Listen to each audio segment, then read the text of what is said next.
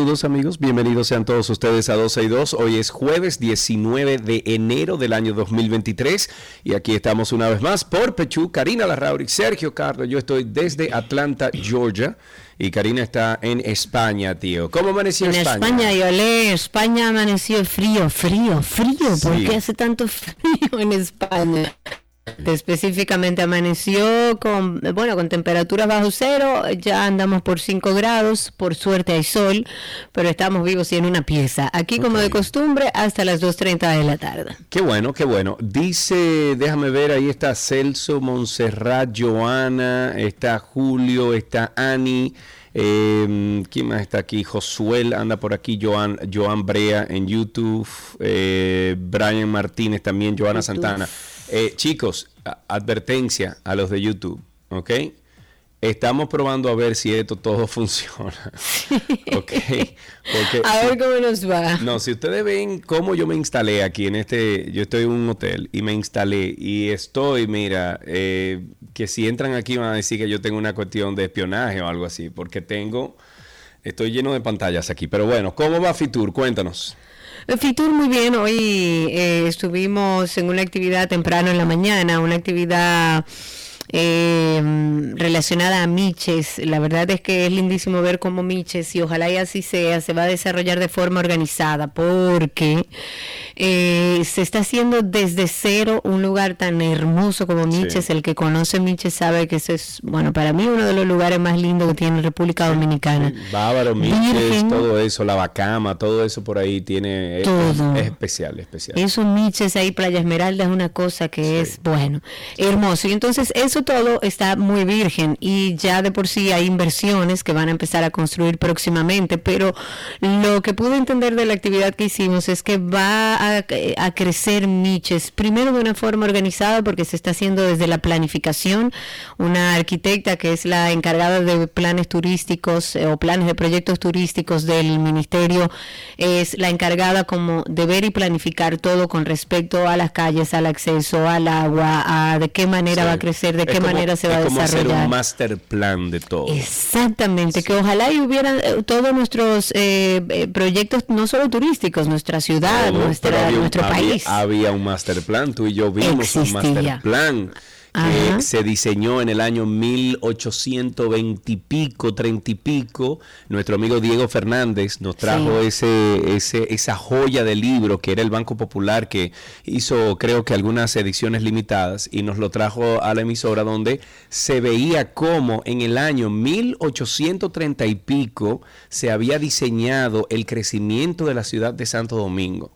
Y lo que vimos ahí era que París iba a ser un ñoqui al lado de Santo Un pedazo de chambra, una muestra. Había, habían túneles, habían arcos, habían puentes, habían muchísimas cosas. Así entonces, en esa idea, porque sé de ese proyecto grande en Miches, eh, hablé el otro día con, con eh, Dios mío, eh, uy, se me escapa el nombre, pero hablé con, con el vamos a decir que el responsable de todo ese movimiento y, vi el proyecto y conchale, si eso se desarrolla así como está plasmado, Vamos a, va a ser, la verdad que eso va a ser un lugar hermoso y ver además el interés de inversión que hay en esa zona es lindísimo, pero además ver que como se inició Miches, yo creo que deja un mensaje de hacia dónde va. Lo primero que se hizo en Miches fue el acceso general a la playa, un acceso decente, eh, de calle asfaltada, con parqueos, con un acceso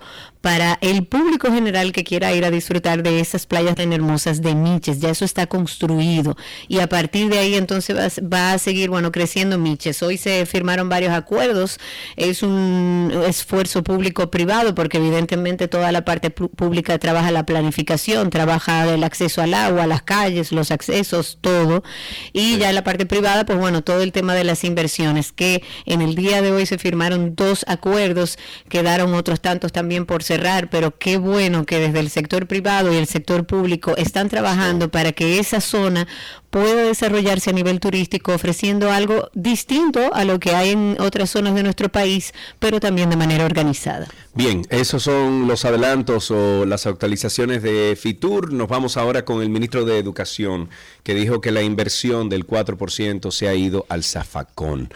Ángel Hernández advirtió que hasta que no haya una eh, aculturación de los docentes desde el nivel central hasta el local y hasta que no se logre que todo el trabajo de la cartera se oriente al aprendizaje como razón fundamental, siempre, siempre prevalecerá el problema. El funcionario citó como una de las causas principales de la mala calidad de la enseñanza la politización del sistema y dijo que para resolver esa debilidad debe haber un compromiso social por recuperar el tiempo perdido, poniendo énfasis en el currículo para que la educación llegue a las aulas por la vía correcta. Dijo además que después de casi 10 años, el 4% aún, aún hay escuelas sin agua ni electricidad, aunque en otros ámbitos hubo grandes inversiones, según informaciones oficiales dadas por el Ministerio de Educación, del total de recursos que recibe la cartera, en la formación docente se invierte menos de un 7%,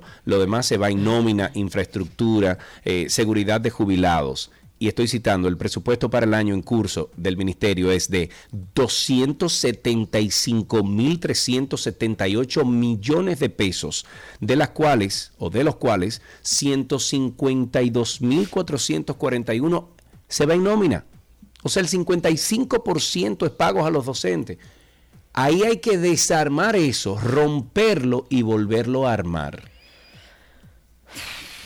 Bueno, yo la verdad es que el tema de la educación eh, me alegra que esté un, una persona como Ángel Hernández tratando de ver cómo desenvolver ese lío de un ministerio que históricamente ha sido utilizado por ser uno de los ministerios que más, más presupuesto maneja, utilizado para fines políticos básicamente, una institución que debe ser el pilar de cualquier gobierno, sobre todo de un gobierno que aspire al cambio y que su eslogan sea el cambio, mm. porque el cambio surge ahí, no surge en ningún otro lugar. Estamos, cambiando todavía. Los cambios surgen de ahí. Es una pena que hayamos perdido dos años en el área de educación. Es una pena que no hayamos visto ningún cambio a nivel educativo. Es una pena que veamos tan lejos el cambio de nuestra educación, no solamente a nivel de los docentes que necesitan estar entrenados y preparados, sino también a nivel de metodología. Ya la metodología que se utiliza en nuestras escuelas públicas no sirve para la vida actual. Esa, no cuestión sirve. de embotellarse las cosas, esa cuestión de, de tú tener que... Señora, pero hasta las pruebas nacionales, que son supuestamente un instrumento para usted ver cómo anda a nivel general la educación pública o la educación en general en nuestro país, es un disparate. Usted se ha sentado a leer lo que, lo que dan en esas pruebas nacionales, porque óyeme, por si por lo menos estuviera fundamentado en un pensamiento crítico y las preguntas fueran en función de un pensamiento crítico, lógico. Cari, es que todo está fundamentado en el aprendizaje de, o sea, ni siquiera el aprendizaje, en el embotellamiento de absolutamente todo, y así no puede ser. Yo lo he dicho muchas veces, aquí la educación que estamos utilizando a nivel público es la educación de hace muchos años, de cuando nosotros estábamos en el colegio, en una era industrial donde usted iba, se embotellaba lo que se iba a embotellar, iba a la universidad, se graduaba, obtenía un título y sin siquiera hacer un máster iba y buscaba salir su trabajo. Ahora la vida está muy competitiva, ahora lo que se requieren son habilidades blandas, ahora lo que se requiere son niños con pensamiento críticos, que tengan capacidad lógica para poder desarrollarse en un país que cada vez necesita de menos personas en las empresas. Cerrado ese tema de educación, nos vamos con que el presidente de la República, eh, Luis Abinader, promulgó este 18 de enero la ley orgánica de los actos del Estado civil. Esta deroga la ley trujillista número 659 del 17 de julio de 1944.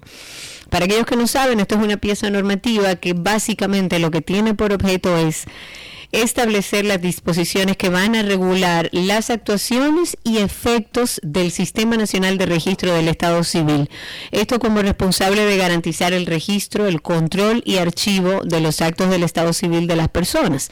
Y dentro de las novedades de esta ley se destaca la automatización de las oficialías, que va a permitir que se expida de manera electrónica, bendito sea Dios, las actas y certificaciones relativas a los registros de nacimiento, de reconocimiento, de matrimonios civiles, canónicos, religiosos, divorcio, reconstrucciones, tranquilizaciones, defunciones, todo por la vía digital, bendito sea Dios. Pero también la ley dispone una consulta previa a los partidos políticos, esto de cara a la designación del director nacional del registro del Estado Civil, esto por parte del Pleno de la Junta Central Electoral. En América Latina y el Caribe, 56.5 millones de personas padecieron hambre en el 2021, unos 13.2 millones más que en el 2019 antes de la pandemia. Esta cifra, o de esta cifra, 34 millones de personas vivían en Sudamérica, según un reporte de las Naciones Unidas. Las cifras sobre el hambre, desnutrición, seguridad alimentaria en la región fueron presentadas este miércoles en el informe de las Naciones Unidas panorama de la seguridad alimentaria y nutricional del 2022. Este reporte indica que a nivel mundial el hambre aumentó en los últimos años y se situó en el 2021 entre el 8.9% y el 10.5% de la población. Para ese año se, se estimaba que el 9.8% de la población mundial estaba subalimentada. Esta cifra es mucho más alarmante en América Latina y el Caribe, donde el hambre alcanzó el 8.6% de la población del 2021 y esta cifra, bueno, es más alta eh, o es más alta desde hace casi ya 15 años, según la Organización de las Naciones Unidas para la Alimentación y la Agricultura, la FAO, la subalimentación significa que una persona no puede adquirir alimentos suficientes para satisfacer las necesidades de energía alimentaria mínimas diarias durante un periodo de al menos un año. Eso es muy preocupante, sobre todo, ¿tú sabías, Karina, cuál es el porcentaje de comida a nivel mundial, no, perdón, a nivel de Estados Unidos que, eh, comida buena, que se vota? ¿Sabes cuál es el porcentaje? No sé, no sé cuál es el porcentaje, pero sé que es mucho. Una locura. Una locura tomando en cuenta la cantidad de personas que, están pasando hambre. Restaurantes, eh, supermercados, eh, lugares de, comida, donde la comida, por ejemplo, le queda un día para vencerse y la botan. Toda la botan. hay unos programas que están ayudando, hay algunas fundaciones que han creado algunos mecanismos de venir a, a comprar esa, esa comida que se va a botar a un precio especial para dársela, por ejemplo, a los, eh, a los refugiados, a, tú sabes, algunos programas especiales que tienen en esa ciudad específico, pero el 25% de la comida buena, que está buena, en los Estados Unidos se desecha, 25%. Qué barbaridad, Dios mío. Bueno, hablemos del presidente de la Cámara de Diputados, Alfredo Pacheco. Él dijo, Pacheco, Pacheco, dijo en el día de ayer que la razón por la que los partidos opositores no votaron por la aprobación del proyecto de ley de fideicomiso se debió, por supuesto, a disposiciones políticas, porque la parte técnica y según el mismo Pacheco, la comisión cumplió satisfactoriamente con las exigencias de, de los partidos. Dice, y cito, la razón básica por la que los partidos de la oposición eh, por la que los partidos de la oposición eh, no votaron fue por la razón política, porque razones técnicas no las hubo. Según Pacheco, llegó a esta conclusión eh, pensando que cada uno de los requerimientos que hicieron los partidos de oposición fueron satisfechos en el trabajo de la comisión en el que estuvo participando activamente además. Pero el presidente de la Cámara de Diputados también dijo que después de cumplir con todos esos requerimientos que establece la ley para poder aprovechar esa ley, y valga redundar, la bancada PLDista se comprometió a realizar su voto y en el momento de ese acto cambiaron de opinión por una línea política de su partido. Qué, rico, qué rico, qué rico. Vamos a hablar un poquito de lo que está en boga desde ayer o antes de ayer.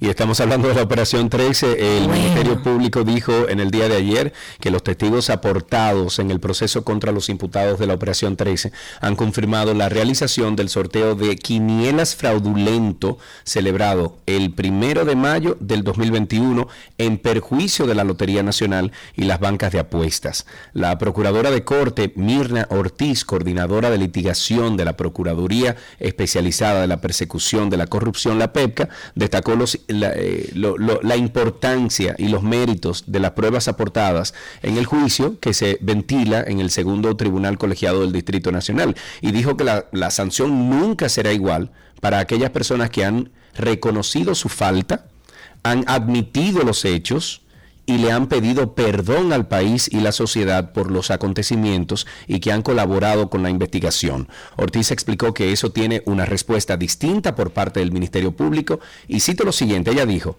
recibirán una condena pero una condena acorde a los niveles de colaboración que han prestado al caso. Señores, no se, no se den por la cabeza, no se trayen contra una pared, eso es así en cualquier parte del mundo. Si hay algo, un caso grande, eh, legal, eh, que involucra a varias personas y hay alguien que está dispuesto a hablar, con esa persona se negocia, eh, se, se, hace un negocio. Eso está establecido. Sí, sí, sí.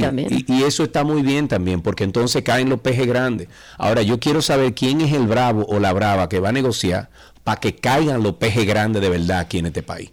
Y que toda la población está esperando. Recordemos que lo que exigió en la bandera el dominicano, el ciudadano que se trasladó ahí, era que querían ver presos a los, corruptos. Hay que ver qué pasa. Sí, pero para ver presos a los corruptos, Karina, se necesita un juicio y se necesita una sentencia. Entonces ahí está la cosa. Claro. Eh, dice Jocelyn García a través de, no, de nuestra transmisión en YouTube que a ella le duele la forma a lo mejor que nosotros nos referimos al trabajo que, que hacen los docentes. No. Conozco de docentes y de profesores y de maestros que ojalá y lo dupliquen, tripliquen y lo pongan a cada uno en los planteles jamás he generalizado y no tiendo a hacerlo, trato de no hacerlo, porque sé que dentro de todos los grupos siempre hay un grupo que quiere hacer su trabajo bien. Conozco de maravillosos docentes dentro del sector público. Cuando hablamos de metodología en la educación, no tiene que ver con los profesores, no tiene que ver con los docentes, tiene que ver con el sistema, tiene que ver con el Ministerio de Educación, que tiene que adaptar la educación a estos tiempos y variar la metodología, entrenar a los docentes en esa metodología y buscar docentes que estén entrenados en nuevas metodologías que realmente le den herramientas a nuestros niños. Porque aprender a leer eh, y a escribir, eh, aprender sobre historia, aprender sobre muchas cosas, ya está al alcance de esos niños. Ya está al alcance, está a, ley de nada. Sabemos que dentro eh, del sector público eh, hay muchas deficiencias, pero no todos los docentes son malos. De hecho, creo que ahora, creo, no estoy segura y estoy convencida de que ahora hay mejores docentes de más calidad porque se ha empezado a evaluar la calidad de los docentes y entiendo que hay mejores, pero hace falta cambiar el sistema. Ojalá los mismos profesores, los que le duele la educación de ah. nuestros niños, sean los que digan, hay que cambiar la metodología. Mira. Para, ah, eh, ¿qué pasó? No, no, tranquila. Para actualizar el caso de La Vega sobre la tienda de muebles que se derrumbó tristemente, fue hallada sin vida por los organismos de socorro la segunda mujer que la noche del miércoles aún permanecía bajo los escombros de, esta tienda de muebles que se desplomó temprano en La Vega. La víctima ha sido identificada como Yaciris Joaquín de Jesús, de 30 años, que quien según el jefe de bomberos de La Vega se encontraba en el primer piso del edificio al momento del derrumbe. Previo al hallazgo de la joven, las autoridades lograron rescatar con vida a Yesenia Ruiz, que era la otra mujer que también permaneció por más de ocho horas bajo los escombros.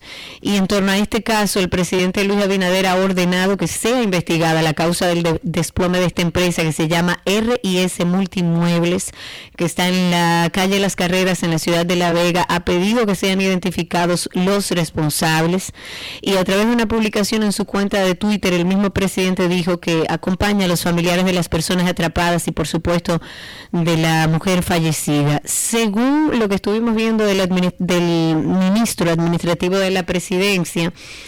José Ignacio Paliza, quien, eh, quien estuvo ahí en el lugar del desastre. En el edificio había seis personas, cuatro de ellas ya por suerte han sido rescatadas. Estas dos mujeres permanecían bajo los escombros, pero ya tenemos la noticia de que una ha podido salir con vida y la otra lamentablemente perdió la vida en esta situación. En el 2023 apenas tiene, bueno, 19 días, sí, hoy es 19, y hasta la fecha se han reportado ya cuatro desapariciones en todo el territorio nacional, familias desconsoladas con notoria desesperación realizan denuncias por todos los medios posibles gritándole al mundo que les falta alguien en busca de una respuesta que los acerque a sus parientes. El último reporte realizado fue de parte de los familiares de Ramón de Jesús Toribio. Es un hombre de 63 años que padece de Alzheimer, el cual fue visto por última vez el pasado 14 de enero frente a su residencia en la calle María Trinidad Sánchez, esto es del sector Los Coordinadores en Sabana Perdida. Y por otro lado, el pasado 7 de enero, familiares vieron por última vez a Leandro Castillo es un joven de 25 años que eh, residía en el sector Mella 1 de Cienfuegos en Santiago. El lunes 2 de enero fue reportado como desaparecido Adonis Vargas, un joven de 24 años que trabajaba como delivery en un colmado. Vargas se comunicó por última vez con su pareja a las 12.45 de la madrugada de ese día, pero em, esta no fue la única desaparición que hubo iniciando el año. El domingo primero de este mes de enero, su familia reportó la desaparición de María del Carmen Samboy. Es una madre de un niño de dos años y esposa a quien sus familiares a la fecha andan buscando desesperadamente. La joven de 21 años salió de su residencia de la comunidad de Piedra Blanca, esto es en Jaina. Me está volviendo loco con la cámara, ¿eh? Eh, de Jaina con rumbo desconocido, vestida de... O la pone o la quita. Ok. Al día siguiente, los parientes de Samboy Guzmán hicieron el reporte policial correspondiente y notificaron a los medios de comunicación.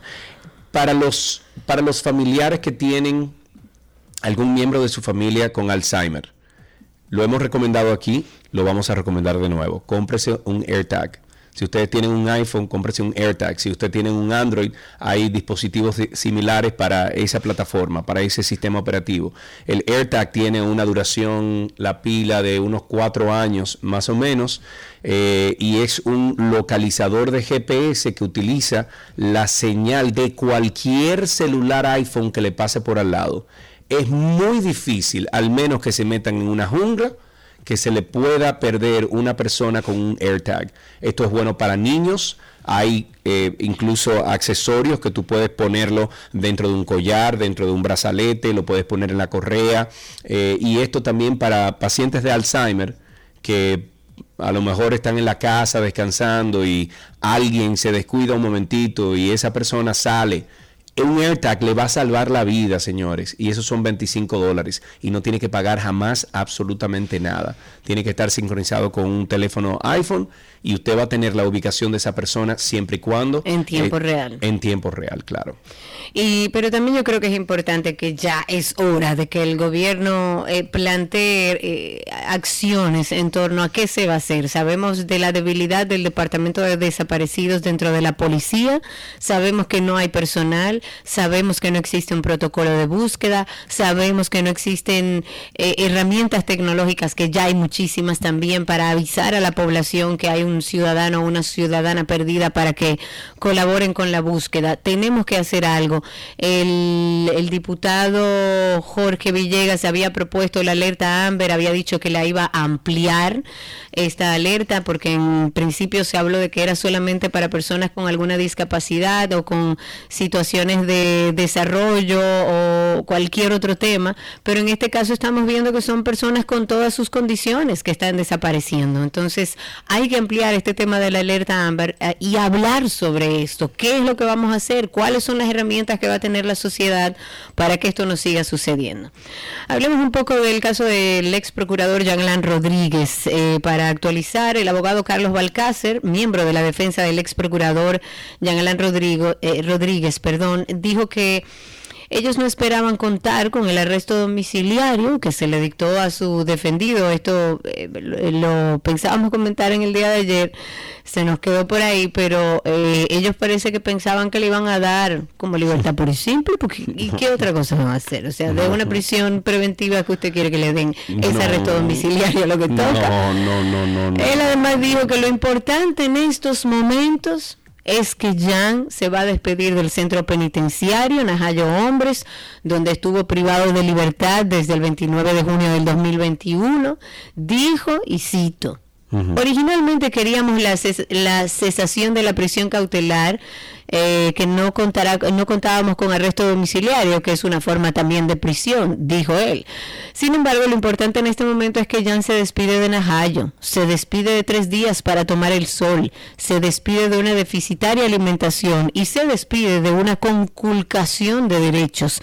Eso dijo el representante legal del ex procurador, pero además dijo que afortunadamente su representado, o sea, Jean Alain Rodríguez, en los próximos días se va a despedir de cuatro grandes paredes, asegurando que demostró al Ministerio Público que el caso fue resuelto peleando. No, pero a lo mejor quieren ellos el abogado qué sé yo, que lo lleven ahora en una limusina y, lo lleven a su casa a un penthouse en algún sitio o le compren un jet privado. No sé qué es lo que quiere entonces la defensa. No, la verdad es que además... Está mandando para su casa para seguir el proceso allá, en su casa. Sí. Yo creo que eso es más que suficiente. Sí, además hablar de, las, eh, de, cómo vivía el ex procurador dentro de la cárcel de Najayo es la realidad que viven todos los presos, que estuvo en manos del mismo ex procurador a desentarlo. De hecho, fue una promesa eh, que hizo y evidentemente hacia adentro aparentemente no ha cambiado si él ha vivido eso estando ahí más de un año ya preso. Además, recordemos aquel reportaje de Nuria donde le dijo Nuria, pero Jan Alán, esto es como un risotto. Eh, ¿Cómo fue que le dijo? Ah, no. No, no, no. no, Ella le eh, habló de las camas como que eran muy duras o algo así en ese Y él le dijo, no, pero que esto no es un resort. Entonces, no, no es un resort. ¿Qué vamos a hacer? No, evidentemente. Así empezamos 12 y 2 en el día de hoy, enero 19 del año 2023. Muchísimas gracias a todos los que están en sintonía con nosotros y regresamos de inmediato aquí a 12 y 2. Todo lo que quieres está en 12 y 2.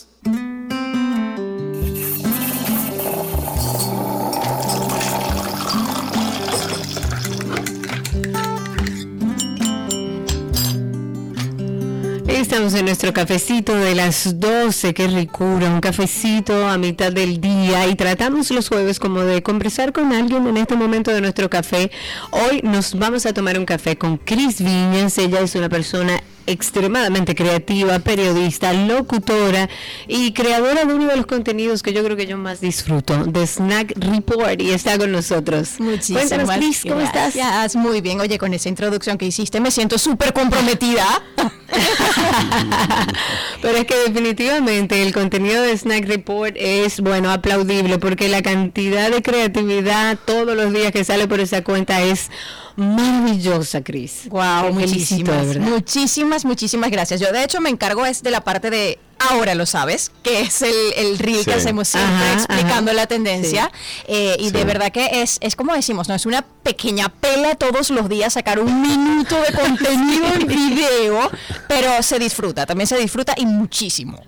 Qué bueno. Eh, bueno, supimos también que tú eres cafetera. ¿Desde mm. cuándo tú bebes café, Cris? Oye, desde hace bastante tiempo, porque nada mejor que un café como para, para resetear del sistema, ¿no? Como que te, hace un, reseteo y, si tienes un mal día te, te, pone a tono y si el día está bueno te lo pone mejor. Yo amo, amo, amo el café pero tienes un ritual, o sea, tienes, eh, tú te levantas, haces, eh, preparas el café o te lo preparan, o sea, ¿cuál es ese ritual que tú tienes en la mañana? En mi casa se levanta, el que se levante primero prepara el café, estamos mi esposo y yo y somos parte del famoso club de las 5 de la mañana, nos hemos acostumbrado, de hecho somos de esos locos que vamos a entrenar a las 5 de la mañana. Pero qué rico, pero eh, la pregunta, espérate, la pregunta, sí, pero la pregunta es, ¿a qué hora se duermen? Eh, somos unos señores mayores bueno, yo normalmente trato de dormir temprano, pero aquí viene la otra parte. Desde que empecé este año, yo estoy trabajando con el Canal 4, supuestamente yo iba a trabajarlo nada más en un proyecto de fin de semana, y resulta que el personaje que estoy haciendo les encantó y me están lanzando en vivo de 8 a 10 de la noche. Entonces, oh. una persona que se acostumbraba a dormir a las 9 y media, ahora llego y mientras me quito el maquillaje y todo eso, termino durmiendo en menos, sé, casi a las 11 de la noche, pero ya a las 4 y 55 estoy súper activa. Ay, pero yo te aplaudo, yo quisiera como lograr yo también. a mí me encantaría acostarme a las 7 y media, 8 de la noche y levantarme a las 4 o 5 de la mañana. Ay, sí, ya cuando uno va creciendo, estas cosas son indispensables. Sí, sí. Cris, vamos a hablar de tus diferentes facetas. Eh, para quien no te conoce, ¿quién es Cris Viñas? Bueno, este acento exótico que me escuchas es debido a una pequeña mezcla. Eh, yo siempre digo que soy una viralatas porque mi papá es dominicano y mi mamá es venezolana. Yo tengo casi nueve años viviendo acá en el país. Eh, las razones son obvias por las que cualquier persona que vivía en Venezuela llega a vivir a República Dominicana. Yo tenía mucho, mucho, mucho tiempo haciendo radio, televisión en Venezuela emigré y lo primero que conseguí acá fue así como que me obsesioné con trabajar en Radio Disney. Y estuve siete años haciendo el despertador de Radio Disney. Entonces ahí sí me tenía que levantar obligatoriamente porque yo entraba a las seis. Entonces ahí el cafecito precisamente nunca faltaba. Claro, eh, lógico. Estuve un tiempo también haciendo el segmento de farándula que hacíamos Farándula Poppy en el canal Telecentro, en la opción de Telecentro. Eh, estuve también haciendo algo que se llamaba Fashion and Food en el 16 y desde el año pasado... Ah, pero tú has desfilado.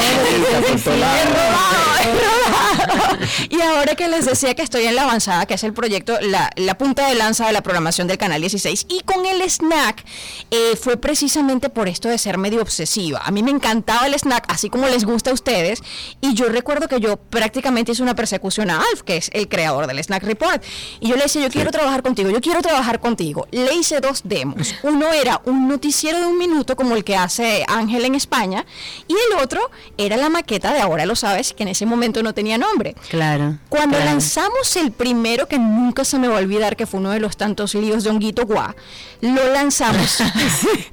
y tuvo 84 mil reproducciones, el primero que lanzamos. Y de, para comprobar que no había sido buena suerte y que el formato estaba gustando, lo seguimos lanzando toda la semana y bueno, ya tenemos casi dos años haciéndolo. Genial, la verdad es que todo el contenido de Snack Report es Genial, porque es una forma de mantenernos al tanto, pero con un sentido del humor sumamente inteligente. ¿Cómo se da, Cris, el proceso de creación, de producción del contenido que tú manejas dentro de esta plataforma? Eh, a, mí, a, mí, casi no me creen cuando digo que yo lo hago prácticamente todo sola. El reel del snack, yo armo tempranito, tempranito eh, el guion, lo discutimos en el equipo y ya de ahí yo me encargo de hacer el montaje. Dato interesante es que todo lo hago desde el teléfono, porque oh, sí, menos, bueno, la voz es lo único que grabo en la computadora porque el audition no lo tengo en el teléfono. Pero de resto todo lo pero, Pero, pero, espérate un momentito. Espérate, te, tengo un truco. Cuando terminemos esto, te voy a recomendar una aplicación para el celular porque yo incluso grabo eh, voces comerciales desde mi celular y se oyen perfectamente bien. Lo único es que tienes que tener una aplicación en específico que te grabe en alta calidad. O sea que habla conmigo después te voy a montar una estatua, te voy a montar una estatua en la plaza que tú me digas, te la voy a montar. Hermana, y lo grande es que lo puedes mandar por ahí mismo a través de Telegram, lo puedes mandar por ahí a través de G Drive. Eh, bueno, ahorita hablamos, no Claro, claro.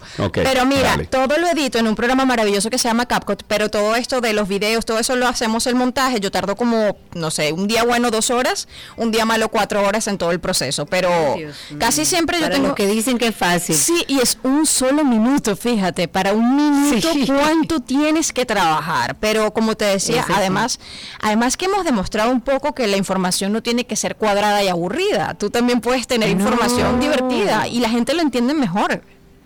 Sí, Completamente de acuerdo. Y además me iba a ir por ahí a preguntarte, ¿por qué entiendes tú que es importante como darle este giro informativo a las redes sociales? Porque desde mi punto de vista yo siento que es una forma de llevarle la información quizás a un grupo de personas que no lee el periódico. Mira, eso está más que comprobado últimamente que nos hemos vuelto perezosos para leer noticias. Ya tú quieres todo en un tweet. Sí, pero espérate, espérate, porque también perezoso, pero también eh, nos hemos hasta cierto punto nos hemos hartado de la forma en que se eh, se, conocía la noticia, o sea, en la forma en que la presentaban la noticia.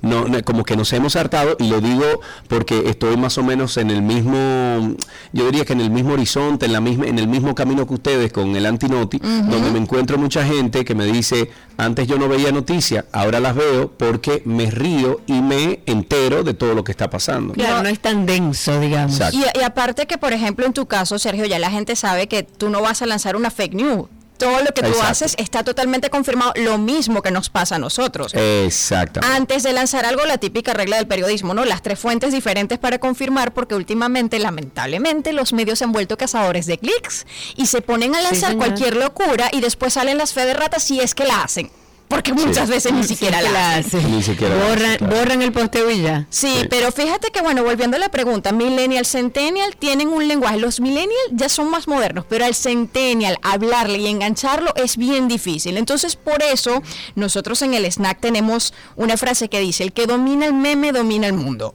Porque todo completamente. claro. Yo que no sé nada de meme, ni sigo nada. Pero tú ves el meme viral, divertido, explicando noticias en ese contexto texto y te va a enganchar y lo vas a entender. Y si lo puedes resumir, que a veces es, es difícil lograr decir todo en un minuto, porque tú dices, pero se me está quedando esto por fuera, esto por fuera, pero yo creo que la fórmula nos ha funcionado. Ok, no, de que le ha funcionado, le ha funcionado, eso lo sabemos. Claro que sí. Eh, mira, una cosita, ¿cuáles son los próximos planes que tienes para este año 2023? ¿Fuiste de las personas que el 31 dijo, este año, tal y tal cosa, o hiciste como Karim y como yo. No, no, no, no. Cero planes, nada de planes, lo que me traiga la vida. Mira, yo, yo, estoy de acuerdo con la filosofía de ustedes. De hecho, yo estaba, que, me pasó como mucha gente, ¿no? En la pandemia me metí no sé qué cuántas libras de más, eh, y yo retomé el ejercicio, pero no en, en enero, yo lo retomé en diciembre. Y recuerdo que cuando yo llegaba al trabajo me decían, pero qué clase de loca rebaja en diciembre. Yo decía, porque de verdad que era como que claro. romper un poco el cliché. Entonces, ¿por qué lo pospones hasta, hasta el año que viene? Pero entre los planes, definitivamente me está gustando mucho, valga nuevamente la publicidad, estoy haciendo el papel de una inteligencia artificial que se llama Sara en la avanzada, porque el, chiste de Sara es que es como Siri, pero a lo dominicano porque Sara te asara. Entonces Sara es una Sara, Sara es una inteligencia artificial súper metiche que entonces te habla y te dice cosas como que aquí estamos transmitiendo en vivo y directo en ese tono, pero la tipa es súper metiche y se le mete a todo el mundo y el personaje me ha encantado y por ahí, por ahí es donde va la cosa este año porque bueno, después de la avanzada vienen otros proyectos, yo iba supuestamente para fin de semana, pero me están cambiando los planes y yo estoy así como que bueno, lo que me propongan que sea lo que Dios quiera, ¿no? Y vamos arriba. Claro, hombre, lo que traiga el barco y lo vamos a recibir. Tengo que felicitarte, Cris, nuevamente a ti, a Alfa, todo el equipo que trabaja en el Snack Report, porque la verdad están haciendo un trabajo súper creativo, están llevando información de una manera completamente novedosa y vamos a seguir todo lo que hace porque tú eres multitasking dentro del arte. Bueno, aquí estoy, arroba, valga la publicidad, arroba lo dice Cris con K en todas las redes sociales. También me pueden escuchar en vivo en los 40, que somos vecinitos aquí de cabina. Sí, señor. Estoy de una a 5, estoy en el snack, estoy en la noche en el canal, estoy, bueno, eh, ay, de paso también estoy estudiando psicología clínica. El año que viene me gradúo, si usted quiere consulta, ay, una me encanta, maravilloso. Te felicito, Cris. Un placer haber conversado contigo en este cafecito. Gracias a ustedes. Bye. Bye bye. Hasta aquí nuestro cafecito de las 12.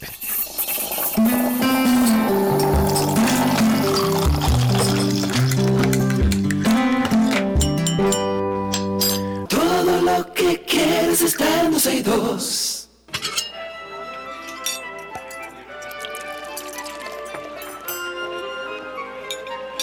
Ulala me oui, je mange comida de Gabriela. Gabriela parce que c'est bon ici. Hola Gaby. Oui, Yo quiero mi ensalada, quiero mi ensalada de pollo con uva, quiero también, mi ensalada. Yo también, yo también, yo también. Bueno, estoy en fecha. Señores, pero yo estoy aquí ya y esta mujer no me invita a mí ahí a volver. Venga, comer. No. Ok, perfecto. Tú vas a aceptar cuando yo te diga, ven, yo que conozco a Gaby, sé que lo ha hecho ya. Y yo llevo el vino. No, mira, para serte sincera, la verdad que no yo no me, no me he puesto a decir, hey Sergio, ven para acá. Inclusive las veces que Sergio ha venido. A media hora, estoy a media hora de esa mujer. Hemos coincidido de chepa. Sí, es verdad. Porque algunas veces no estoy. La última vez que nos vimos fue para el 31. Ya yo casi me iba, pero lo logramos. Y yo creo, señores, que vamos a un no venga. Un fin de semana, ven Gaby. Eh, mira, ven Karina para, y nos, nos quedamos vamos todos para, para Romana. Claro. Sí, hombre. La y nos quedamos para todos Romana. Allá. para Romana para la Ok, ok, vamos con la receta que está Gaby con nosotros para seguir esta semana de aderezos. ¿Qué aderezo preparamos Bueno, Miren, yo voy a complacer a alguien que me escribió ayer diciéndome que toda la semana como que me le he pasado muy cremosa, mucho, que estamos a dieta, que no sé qué, que no ah, más ligero. Bueno, entonces hoy traje una vinagreta que aunque tiene un poquito de azúcar, si usted está en régimen puede utilizar azúcar, eh, un edulcorante, aunque el azúcar que vamos a utilizar para este aderezo es azúcar morena, porque le da ese sabor diferente. Pudiera cambiarlo por agave, por miel, que aunque es calórico, pero diferente, o endulzarlo con su eh, edulcorante favorito. Es un aderezo que yo le digo aderezo Thai, es una vinagreta muy rica que guardamos en nevera y que combina con muchísimas cosas, con repollo, zanahoria, vegetales frescos, le va sumamente bien, pega bien con salmón, pega bien con pescados, o sea que igual que las anteriores, guárdela para tenerla en su, en su nevera y, poderle dar uso de mil formas, ya ahí usted se pone creativo.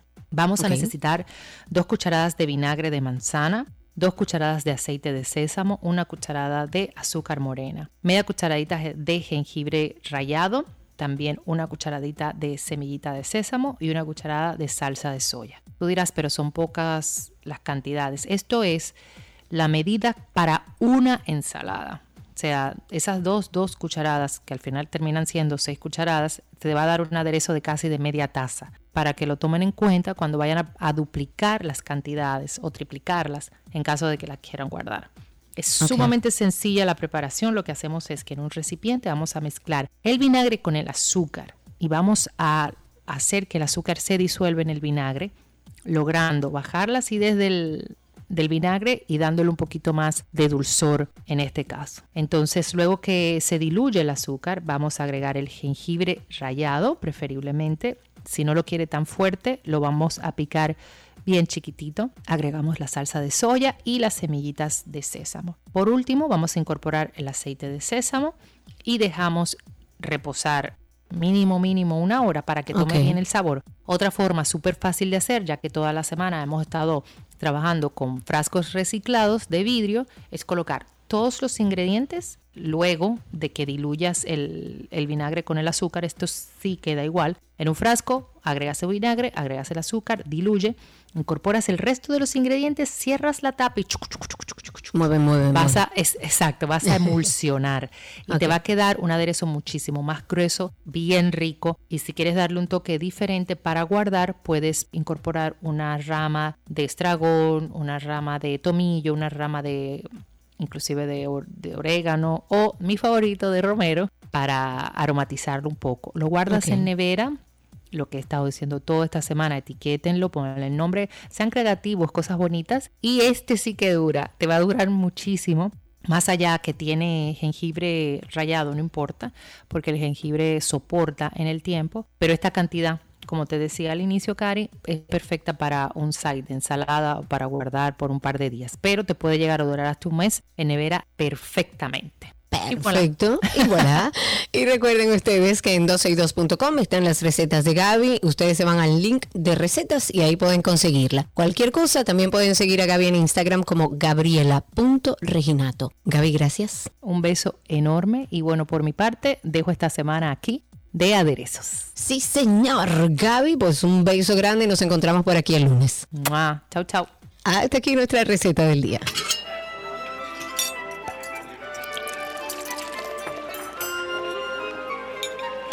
Todo lo que quieres está en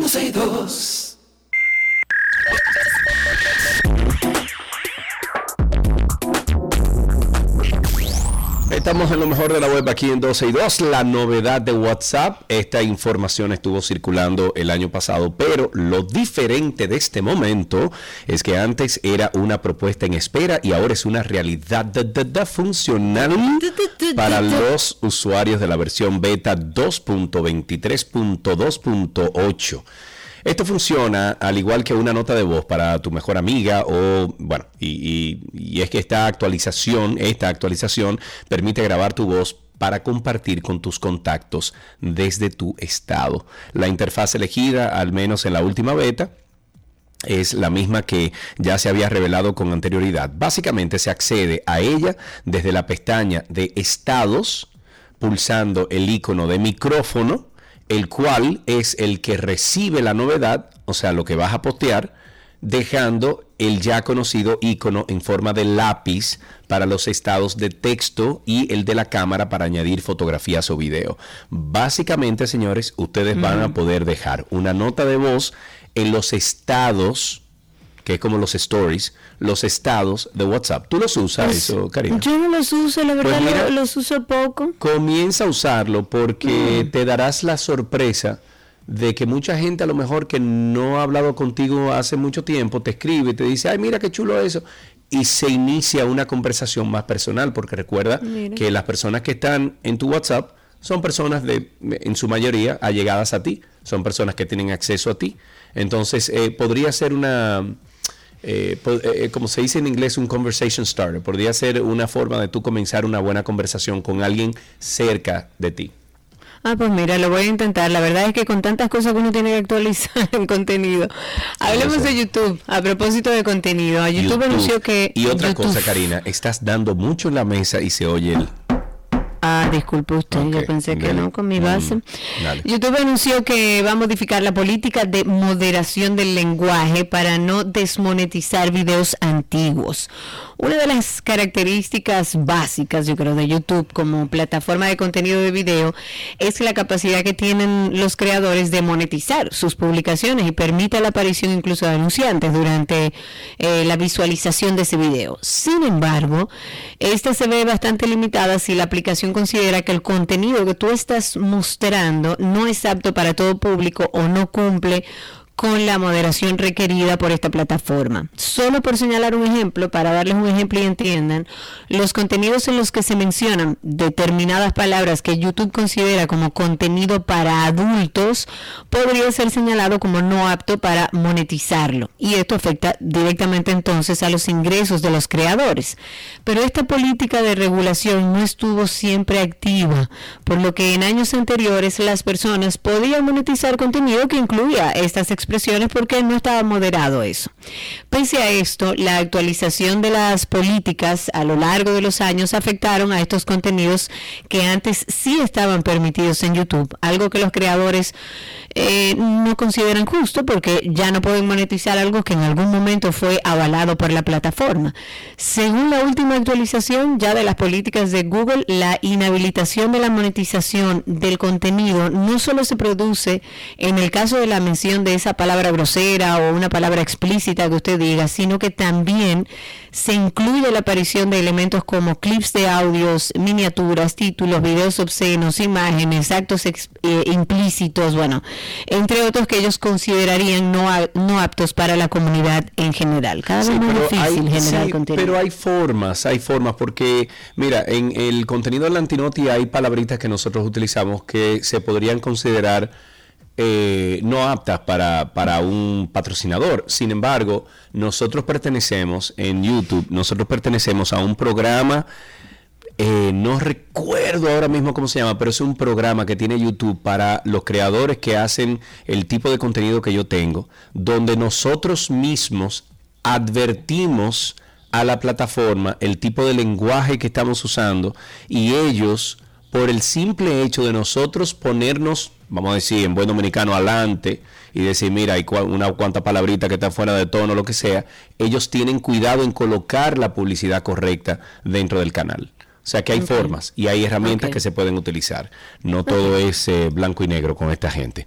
Em, les recomendamos que ustedes comiencen a escuchar Karina y Sergio After Dark. No tenemos ahora mismo una promo, pero sí le decimos que cada viernes, y ya nos vamos a activar, me imagino que la semana que viene, Karina, que tenemos como un mes y pico que no hacemos absolutamente nada. De vacaciones, de vacaciones. Pero eh, la semana que viene ya vamos a comenzar a producir contenidos nuevos. Si ustedes tienen alguna sugerencia que hacernos con algún tipo de contenido, por favor háganos la sugerencia. Lo pueden hacer a través de Karina y Sergio After Dark en Instagram, eh, a través del mensaje directo. Pero mientras tanto, usted tiene más de 70 episodios que usted puede escuchar y siempre le van a dejar algo bueno. Hasta aquí, lo mejor de la web en 2 y 2.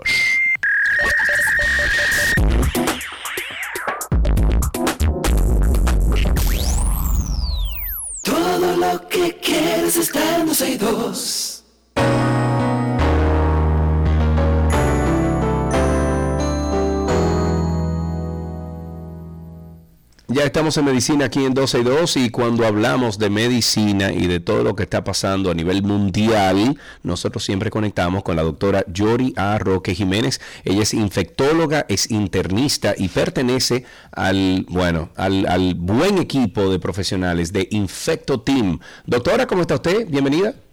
Muy bien, yo por aquí con mucho trabajo, como siempre, pero aquí siempre sacando el momento para ustedes. A mí no me, a mí no me gusta que tú tengas mucho trabajo, porque cuando tú tienes mucho trabajo significa que algo anda en el ambiente. algo anda en el ambiente. bueno, señores. Eh, y sí, no podemos hacer nada más que informarnos, que es lo más importante. Yori, seguimos con el tema del cólera, también del dengue. Vamos a empezar con el cólera, que a mí me está dando como un poco de miedo, Yori.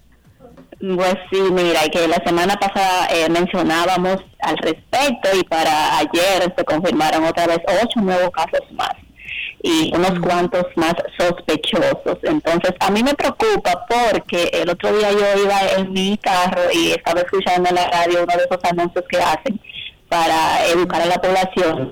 Y él mencionaba lo de las esas características del cólera que parecen agua de arroz y eso, pero hemos dicho anteriormente, los cólera leve no cursan con esta sintomatología y eso puede estar pasando y haciendo que muchas personas se queden en la casa.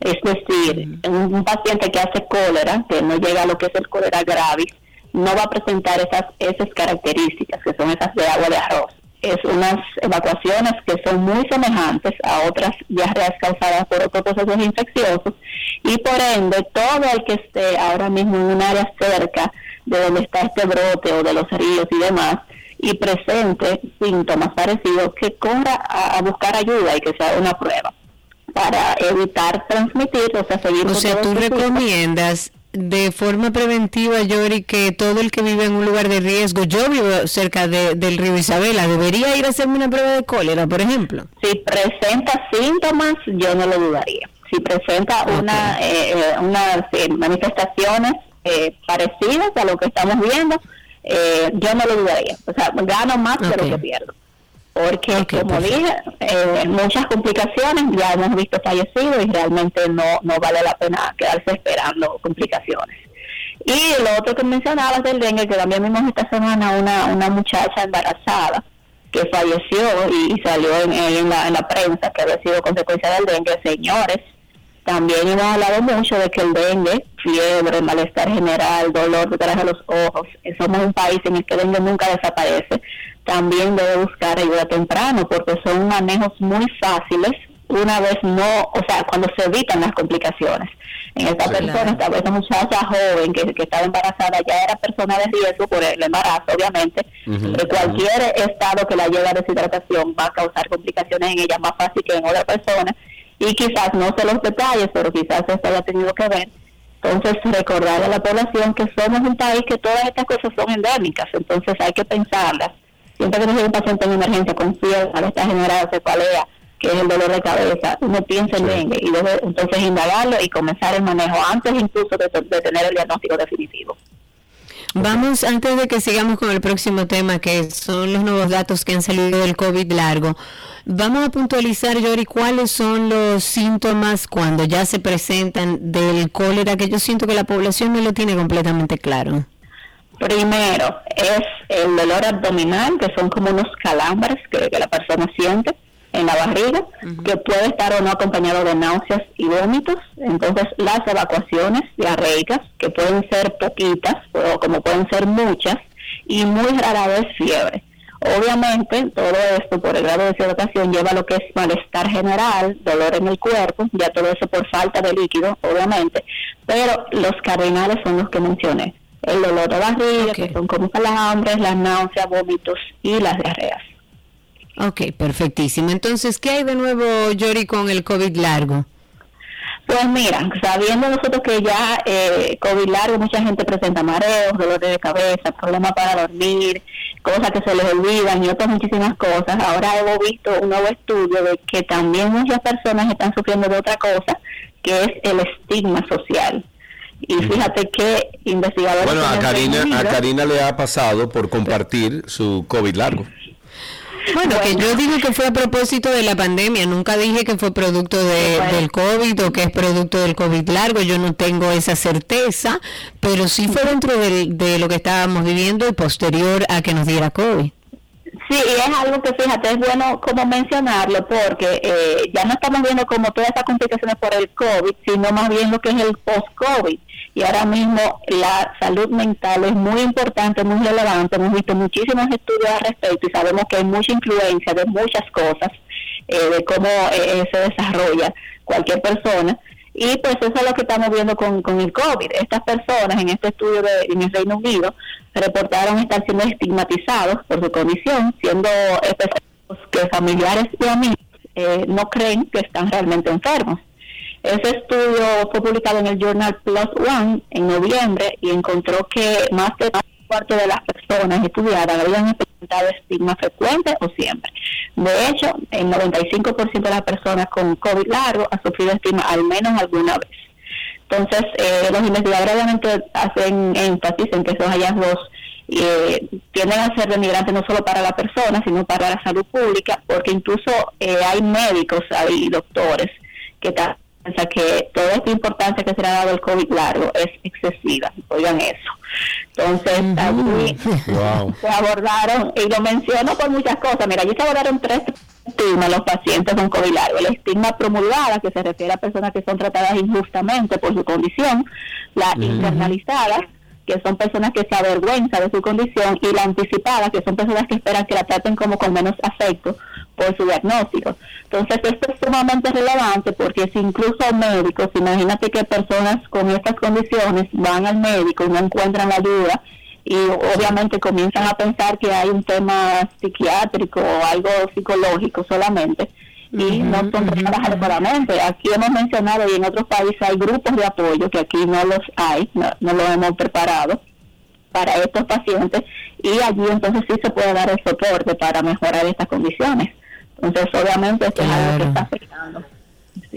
Señores, y, un poco eh, informémonos, vamos a buscar información, mucho se ha hablado, se sigue investigando sobre el COVID largo, nos tomará algunos años entender real y efectivamente cuáles son las secuelas del COVID, pero si un familiar suyo le está diciendo que se siente mal, así sea real, real el, el, el dolor físico o la situación física que está experimentando, o sea producto de un tema de salud mental que también pudo haber sido provocado por el COVID, señores, denle seguimiento, atiéndanlo, háganle caso, porque es que muchas veces nosotros tendemos a decir, ah, no, pero eso ñoñería de él, tiene tres meses diciendo que le duele la cabeza, o tiene tres meses diciendo que no se puede concentrar y se le olvida todo. Denle seguimiento, porque ya se ha comprobado que existe el COVID largo. Sí, hablemos de... Claro, eh, hablemos de algo que salió por ahí, que dice que dos bebidas alcohólicas a la semana. ¿Cómo, así? Pues, Ay, yo, que trato de tomarme mi vinito todos los días, una copita menos. Esto realmente viene de recomendaciones canadienses. Es una actualización de la guía del Centro Canadiense de Uso de Sustancias y Adicciones, que es patrocinada por Health Canada. Eh, reemplaza una guía que había del 2011 y destaca que cualquier cantidad de alcohol, ellos van más allá, porque dicen que cualquier cantidad de alcohol no es buena para la salud se hace la recomendación de no consumir alcohol y que sí lo hace lo menos posible. Ese reporte, que tiene casi 90 páginas, Se detallan allí una gran variedad de riesgos en la salud, pero casi todos como dirigidos a lo que son cáncer y otras neoplasias, eh, que antes se consideraba como consumo bajo de alcohol, que estaban relacionados o no. Se destaca que más de dos bebidas estándares, y eran equivalente a 12 onzas de alguna cerveza con 5% de alcohol, o 5 onzas de una copa de vino con 12% de alcohol, tiene un aumento de resultados negativos, incluyendo el cáncer de mama y de colon. Menciona además eh, que tres bebidas estándares a la semana aumenta el riesgo de cáncer de cabeza y cuello en un 15%. Entonces, eso hay que verlo. Tengo que revisar las otras vías, porque eh, estaba viendo así como por arriba otros países. Eh, Estados Unidos recomienda no más de dos bebidas al día en hombres y las mujeres. Por ejemplo, en el Reino Unido sugieren no más de 14 unidades de alcohol, que son más o menos 6 copas de vino o pinta de cerveza por la semana. Pero los canadienses dicen que estas recomendaciones ellos las basan en, recomendación, en resultados recientes, en investigaciones más actualizadas que esas anteriores en otros países. Entonces, obviamente, cosas que tomar y cosas que dejar. Sí, ya. claro. No, puede ser. Bueno, señores, ajustense y vamos a cerrar con algo alentador, una noticia buena. Déjame, o no muy alentador déjame, en este déjame, abrir un trago porque... Vale, pero este es el de la semana, serio, son dos a la semana, ¿ok? Dos. Eh, iba a decir de que noticias alentadoras, pero es todo lo contrario, noticias no muy alentadoras sobre una vacuna contra el VIH, Yori, ¿qué es lo que se anda diciendo de eso? Así es, eh, hace unas semanas yo creo que habíamos hablado sobre otra vacuna, otro, otro ensayo que se está corriendo, pero ayer Janssen Farmacéuticas anunció los resultados de una revisión de un estudio en fase 3 llamado Mosaico sobre su régimen investigacional de vacunas contra VIH determinó que el régimen no es efectivo en prevenir la infección en comparación con un placebo. Ellos eh, habían iniciado ese estudio en el 2019, ellos habían vacunado casi 4.000 personas cisgénero y transgénero vulnerables a la infección en más de 50 sitios en Argentina, Brasil, Italia, México, eh, Puerto Rico, Polonia, Perú, Estados Unidos y España. Eh, terminaron en 2022, en octubre, y al final realmente no vieron ningún beneficio, ninguna protección. Ay, qué pena. Lamentablemente. ¿Y, en qué están las vacunas, eh, supuestamente, o, más bien los tratamientos para eliminar el virus que se habló tanto y se cacareó tanto de que el mRN2 mensajero iba a cambiar todo? ¿En qué está todo eso? Esa es la que está corriendo, esa es la de Moderna, eh, creo que la de Moderna, que fue la que mencionamos hace unas semanas. De esa todavía no tengo ningún preliminar, eso, por eso digo, vamos a ver, vamos a ver más adelante, pero esta que ya tenía más tiempo probándose, no, no dio ningún resultado. No funcionó. Muy bien. Bueno, pues doctora, como siempre, muchísimas gracias por todas estas informaciones. Perdón, Pero bueno, te ayuda. Ok, entonces ahí llegamos. con lo que está bebiendo. Se fue a buscar el trago y le cayó mal. Yori, gracias. Un beso grande. Sí, cuídense. Bye Un, abrazo. La doctora Yori Roque estuvo con nosotros. Recuerden que Yori pueden conseguirla a ella y a todo su equipo en arroba infectoteam. Ella es infectóloga e internista del HOMS. Y hasta aquí nuestro segmento de medicina.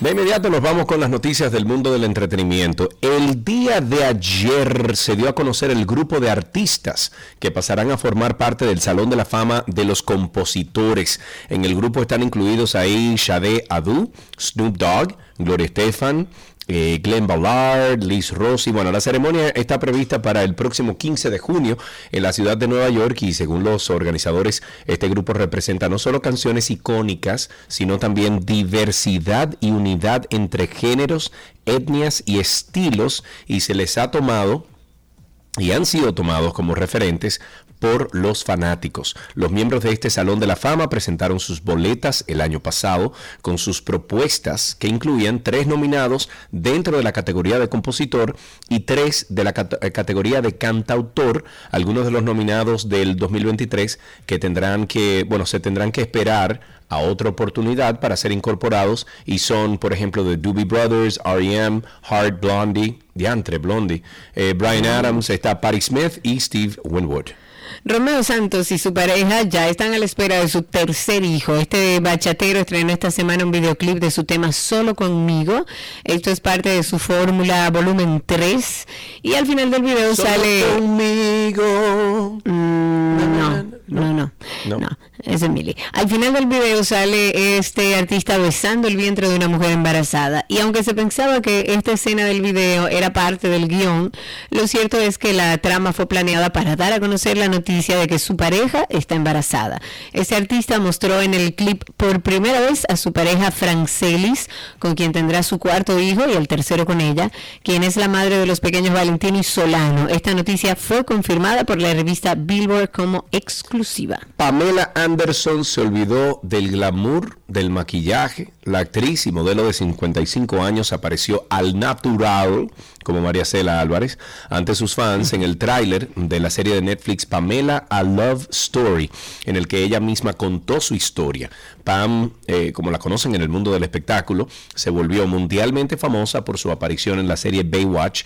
En el tráiler de la serie, Anderson hacía referencia a que eh, estaba cansada de que se haya vuelto a hablar del incidente con aquel video íntimo y dijo que trató de dejar todo eso en el pasado para sobrevivir. Sin embargo, gracias a lo que ella llama una jugada maliciosa, consideró que su carrera se vio afectada y no la tomaron en cuenta como una actriz de verdad. El estreno de esta serie está pautado para el 31 de enero, el mismo día que saldrá su autobiografía Love Pum. La guitarra acústica de Taylor Swift, los tenis firmados por Eminem y un conjunto usado por un miembro de BTS se encuentran entre los artículos que se van a subastar con fines benéficos el próximo mes. Julians dijo esta semana que los recuerdos de algunos de los artistas musicales más populares van a estar en la subasta benéfica Music Cares el próximo 5 de febrero y además espera que todas las ganancias de este evento posterior a la ceremonia de los premios Grammy sean destinados a Music Cares, que es una organización que está dedicada a ayudar a los músicos en tiempos de crisis financiera y médica. La guitarra acústica Epiphone firmada que apareció en la carátula del álbum Evermore de Taylor Swift del 2020 podría generar, según lo que ellos estiman, entre 5 y 10 mil dólares. Los tenis Nike firmados por Eminem podrían costar hasta 30 mil dólares y el traje negro de estilo eh, utilitario y un cinturón con hebilla que usó J-Hope de BTS durante una sesión de fotos. Esto para su álbum debut en solitario podría recaudar hasta 4 mil dólares. El resto de los artículos que se subastarán provienen de una amplia gama de artistas. Ahí está Barbara Streisand, está Daft Punk, está Ozzy Osbourne, está Paul McCartney, The Rolling Stones. Bueno, ahí se va a vender y se va a subastar de todo. Lee ese comentario que hace Pablo en YouTube. ¿Qué dice ahí? YouTube. Dice, ¿oí mal o Karina le dijo mi amor a Sergio? Pero Karina no le gusta que Sergio le diga mi amor o para molestarse mutuamente. Cualquiera de las anteriores. la cantante Amy Winehouse, que falleció en el 2011 a los 27 años por intoxicación etílica, es el tema de una próxima película, película biográfica. Eh, pero aunque algunos fans de su música están entusiasmadísimos, y me uno, con la idea de explorar la idea y las canciones de Winehouse y presentarlas a una nueva generación, otros ya se muestran escépticos por el proyecto. Tanto Universal Music Group como la propiedad de Amy Winehouse están a bordo del proyecto, lo que significa que los cineastas tendrán acceso a todas sus canciones. Por ejemplo, eh, Back to Black es el nombre de una de las canciones más famosas de esta intérprete británica y ha sido elegido como el nombre que llevará la película que será protagonizada por Marisa Abela, quien encarna a la cantante. Algunos críticos que, ya, tremen, si me muerdo la lengua, me enveneno. Algunos críticos que no le pasa que pensé una cosa de algo que vi de una actriz dominicana. No lo digas. Ok. No. Algunos críticos que ya han conocido a profundidad, de verdad, me muerdo ahora mismo y me enveneno, de verdad. Yo lo sé, eso. A profundidad del el proyecto dicen que parece un drama relativamente sencillo sobre su vida como cantante y aunque los detalles concretos son escasos, lo que se sabe es que veremos en la pantalla grande sus comienzos como cantante de jazz y su ascenso a la fama. No me la voy a perder esa película, me encantan los biopics. Yo a mí también. Y yo vi la serie, hay una serie también de la vida de Amy Winehouse que está increíble. Ah, la verdad es una gran pérdida del mundo de la música. No lo vi. En otra información, Elsa Pataki, esposa de Chris Hemsworth, quien interpreta a Thor, se transformó en una versión de sí misma, pero de 87 años. Esto para que su pareja viera el aspecto que tendría dentro de un tiempo. Eso no está mal, mira cómo me voy a ver a los 82. Estamos de acuerdo, está todo bien. Bueno, el video surgió del sexto capítulo de la serie Sin Límites que habla del australiano. Dice, quiero vivir esos años contigo, necesitamos esos recuerdos, dijo la actriz. Esto después de enterarse de que el actor tiene altas probabilidades de padecer Alzheimer. La actriz de origen español dijo que con este gesto quiere que su marido tenga la imagen de cómo sería ella con 87 años, por si en algún momento llega a olvidarla. La docuserie de Disney muestra cómo Chris se está sometiendo a pruebas y conoce su diagnóstico y fue en esa misma serie que se confirmó que el actor que encarna a Thor tiene hasta 10 veces más probabilidades de desarrollar la enfermedad que otras personas. Dolly Parton está preparando su primer álbum de rock llamado Rockstar, en el que participan varias estrellas de rock conocidas para hacer honor a su inducción al Salón de la Fama del Rock and Roll. Algunos artistas que ya formarán parte del nuevo proyecto rockero de Parton, ícono de la música country. Son, por ejemplo, Stevie Nicks, está John Fogerty, está Paul McCartney, Steve Perry, Steven Tyler. La cantante dijo el día de ayer que en un principio estaba reacia que decía que no, a ser consagrada entre los rockeros de toda la vida, ya que consideraba que otras personas merecían más ese honor. Y cito, estoy haciendo todo lo posible para intentar que participe, eh, pero de todas formas hice su canción. Eso dijo Parton cuando le preguntaron acerca de la posible participación del cantante de Rolling Stones, Mick Jagger. Ah, Mick Jagger, eso sería maravilloso. Bueno, en otra noticia, solo dos meses de haberse divorciado con Kim Kardashian, el rapero Jay antes Kanye West, se casó nuevamente dos meses después. Ahora el artista, que se ha visto envuelto recientemente en serias polémicas por sus incendiarias declaraciones, está muy extremista, muy antisemita, está todo... Alguien tiene que decirle a ese señor que tiene que ir a chequearse la cabeza. Pues él ha sorprendido casándose con Bianca Sensori. Ella es una joven diseñadora, es arquitecta, trabaja desde noviembre del 2020 en Jessie, que es la firma con la que West consiguió una de las colaboraciones más rentables de la historia junto a Adidas. Y tras la confirmación de la noticia, los internautas han dejado sentir toda su ira contra la nueva esposa. Y es que en algunas publicaciones de Instagram han acusado a Kanye West de casarse con una copia casi exacta de su ex esposa. Algo de lo que ponen, por ejemplo, son idénticas. Creo que no podría distinguir cuál es cuál, dijo un usuario. Señor, dejen a esa gente vivir en paz. Pero se trata. No, de, eso te frisaste, por cierto. No, ya, ya volviste. Bueno, hasta aquí entonces estas noticias del mundo del entretenimiento en 12 y 2.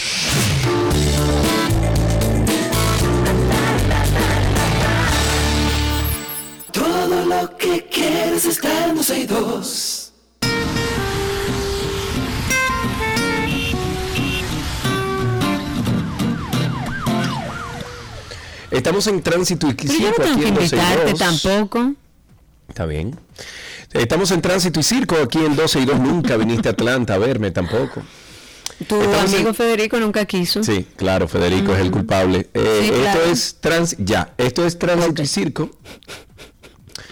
Y ustedes pueden comenzar a llamar al 809-562-1091, 809-562-1091, el teléfono aquí en 262. Cristi, atenta allá, que es por la cabina que van a entrar las llamadas, y me haces así en cámara para yo saber. 809-562-1091. A ver, estoy tratando de abrir un documento del abogado Nacef Perdomo que mm, hablaba a través de un tuit eh, sobre un grupo de antisociales que se pasaron hasta bien tarde en la madrugada haciendo bulla en la avenida Lincoln y él decía que era intolerable. Es el mismo tema que hemos venido hablando desde hace mucho tiempo aquí en el programa sobre el tema de la contaminación sónica. No hay nadie que le ponga control. Hace algún tiempo eh, las autoridades habían dicho que no iban a permitir eh, música alta, contaminación sónica, teteos y todo lo demás que irrumpiera en otros lugares que no sea en ese espacio donde usted está disfrutando su música, porque si usted está alterando la paz de otra persona, si usted está eh, eh, violentando el derecho que tiene una persona a acostarse a dormir y a descansar, entonces no se puede hacer. Pero entonces cuando sucede no hay a quien llamar. Nacer Perdomo publica y hace un escrito y dice, hace más de 10 años, específicamente el martes, de, el martes 8 de agosto del 2006, publiqué en el desaparecido cable eh, clave digital un artículo sobre la tendencia de los dominicanos a creer que los políticos son la causa de todos nuestros males. Creo que mantiene vigencia hoy. Y él arranca así todo su escrito en relación a esto que publicaba y evidentemente nosotros como sociedad también tenemos que empezar a exigirle a las autoridades que a esos antisociales que tienen música desde las 6 de la mañana hasta las 6 de la mañana del otro día, todos los días de la semana, si usted quiere, como dice Sergio, trancarse en un cuarto y subir la música todo lo que da y explotar ahí, amanecer tres días corridos, usted puede hacerlo, ese es su derecho, pero no violente el mío. No, claro, ahí tenemos a, déjame ver, la primera llamada, tenemos a Raúl en la línea. Buenas tardes, nuestro amigo Raúl, ¿cómo estás? Buenas tardes, Sergio y Karina. Bueno, a Karina no puedo felicitarla mucho porque es la, estrellita aquí. Ah, Mira, ni mencione eso, muchacho, que vengo calladita, calladita. Cuéntame. Sí, si después me corta, me saca de la... Hablando un poco del tema. Dos temitas, señores. Bueno, lo, de la bulla, mira, eso ya va a ser difícil porque es que el elemento que anda con esa bocina es un exhibicionista. O sea, si no lo ven, no, no Claro. De manera. Y el otro tema fue el edificio que se derrumbó ayer en La Vega. Sí. Y eso eh, pone también en entredicho de que eh, las normas de construcción aquí que no se respetan en República Dominicana y cuando uno, a veces uno bromeaba con eso, cuando uno decía un Ventú, cuando uno quería armar un equipo de pelota, un equipo de juego, mira, un Ventú.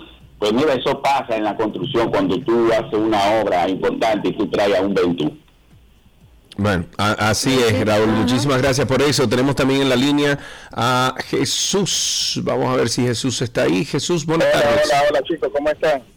Estamos bien. ¿Y tú? Excelente, excelente. En la calle, Karina, ¿cómo estás? Yo eh, soy Jesús, quien estudió contigo. Luego hablaremos porque eh, nos conocemos, pero luego, luego hablamos. Está bien. Tú eres oh, pero escríbeme, ¿cómo, era, ¿cómo, era, Karina en el, en el colegio? Por DM. Por DM, por DM en Twitter, que es más fácil. Ok, ok, está bien. Yo, 25 minutos desde la autopista Duarte con Kennedy hasta el CONAPE. Eh, aproximadamente eso queda en la Santiago con Delgado, o sea que el tránsito está muy bueno. Eh, okay. Bueno, normal, normal. Eh, es una ruta buena para quien la quiera hacer y quiere ir de punta a punta. Pues, coger la, la okay. la... Okay creo que está... Ah, pero eh, gracias por ese reporte. Ya sabemos que por ahí anda la calle tranquila. Hace un momentito y antes de levantar esta llamada, nos enviaron una información eh, sobre un tema que estaba sucediendo en Haití. Acabamos de confirmar la situación. Se habla de que secuestran en Haití un autobús que salió de República Dominicana con más de 30 pasajeros. En ese autobús, según las informaciones que van saliendo, iban 37 pasajeros, de los cuales nueve lograron escapar, según una publicación de un periódico haitiano, eh, Le Novelista, así se llama el periódico haitiano. El secuestro ocurrió en el día de ayer. Los autobuses son escoltados por policías, pero esta vez, o sea, regularmente son escoltados por policías, pero esta vez los miembros de la banda en engañaron la vigilancia de la policía. Recordemos que el año pasado las empresas que, brindan la conexión entre Santo Domingo y Puerto Príncipe habían detenido sus operaciones porque que, bueno, eh, habían eh, lo, interceptaban, secuestraban a los pasajeros, en algunos casos eran ciudadanos incluso extranjeros. Las víctimas de los secuestros suelen ser tanto haitianos como extranjeros y por ello se piden rescates que muchas veces superan las ganancias anuales de, de un haitiano medio, pero aparentemente es así. Vamos a esperar la confirmación de, o más información sobre la confirmación de esta noticia. El licenciado Frank Julio a través de YouTube dice, mi país es un circo, casi chocaba un motorista, me tocaba doblar a la derecha y un camión dobló a la izquierda, le di paso y un motorista se metió a mi derecha por los contenes me le dio al espejo. Eso pasa todos los días, amigo. Todos, los, días. Y, hay de, y, hay de, ti si tú topas a ese a, ese motorista. tiene que pagarlo. Ahí tenemos otra llamadita. Tenemos a Rafael en la línea. Buenas tardes. Buenas tardes, Sergio, Karina, buenas tardes. Bendiciones y Gracias, igualmente para ti, cuéntanos. Usted sabe que el tema es muy interesante de lo que es la música, alta volumen o, el sonido. Deja mucho que decir. Cuando tú visitas un barrio y tú ves que un musicón de las 6 de la mañana a las 4 de la tarde, eso te deja mucho tema de salud mental también. Eh, claro. Yo no entiendo cómo es que pueden todo el día con esa música tan alta. Yo no sé, yo no sé cómo lo pueden hacer. Y no obstante a eso, para que ustedes se rían, yo recuerdo que en un barrio que escuché había una queja porque ponían música alto volumen de reggaetón y dembow. Y usted sabe lo que hacían esos susodichos que ponían la música alta a las 3 de la mañana. Ellos cambiaban el reggaetón y le ponían baladas de José José y de... oye, oye, qué barbarazo, oye, qué belleza, Dios mío, qué belleza, qué lindo.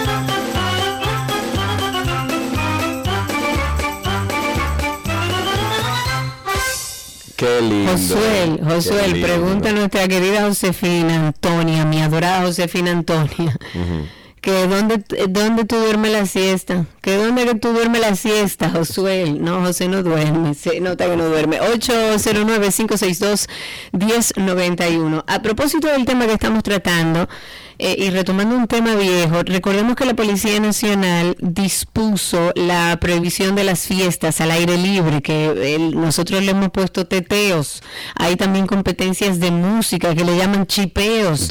Todo esto se hace al aire libre, se hacen en carwash, en estaciones de combustible, donde y hay ti, Karina Larrauri, si tú dices, hermanito, bájame eso un chin. Bueno, ahora digamos que tenemos el aval de la misma Policía Nacional, del director general de esa entidad, el mayor general Eduardo Alberto Ten, que instruyó, y hay un memorándum que deberíamos buscarlo y tener la copia todos para llevarla donde estén haciendo bulla, él perdón, instruyó a todos los directores regionales del país principalmente a las regiones de Cibao Central y Cibao Sur, que también son muy bullosos por allá.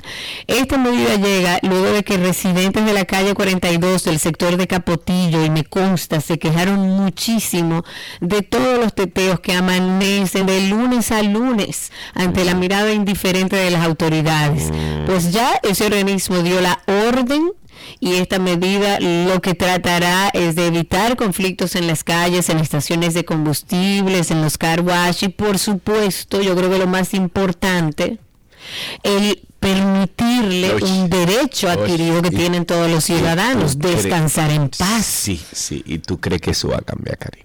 Entonces, yo lo que me pregunto es, si la denuncia fue hecha en Capotillo, la denuncia la hicieron en Capotillo y mucha gente dice que por qué se están implementando en Santiago, en otros lugares. Por mí, óyeme, que sea a nivel nacional en todo el país. Usted no puede de lunes a lunes tener una música.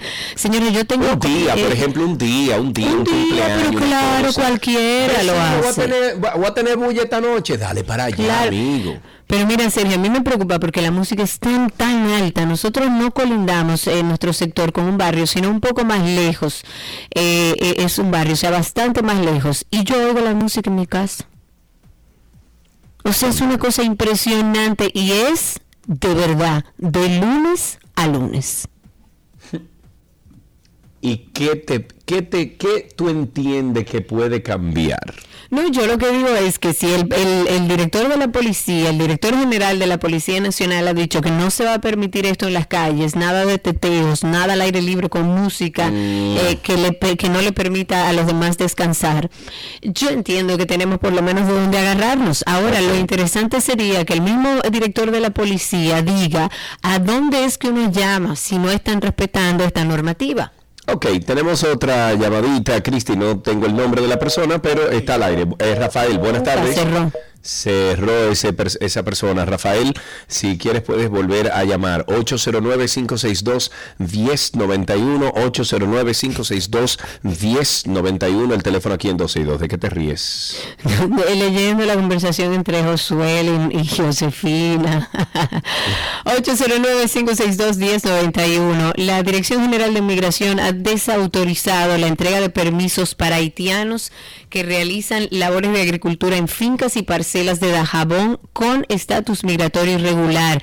La entidad dijo que habla sobre la situación luego de que surgiera una supuesta entrega de carnet por parte de asociaciones de agricultores para ser utilizados por los obreros que trabajan sus parcelas sin tener documentos dominicanos. Y lo que yo me ah. pregunto cada vez que veo A ver, a ver, a ver, ¿qué, te lo mismo? ¿Qué tú tienes en tu cabeza? A ver si es lo mismo. Dime, dime, dime. No, dime tú. No, dime tú, dime tú.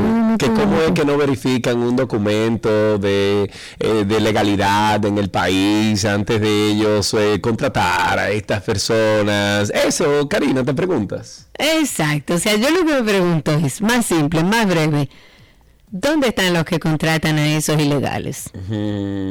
Porque más allá de que ahora, déjame yo pedirle el permiso, ahora esa persona tiene trabajando de manera ilegal en ese lugar mucho tiempo. Entonces, lo que yo pregunto, las autoridades dicen que no, le van a dar el, carnet, pero ya está la información, usted la tiene, que esa persona contrató a un ilegal en el país y eso es ilegal.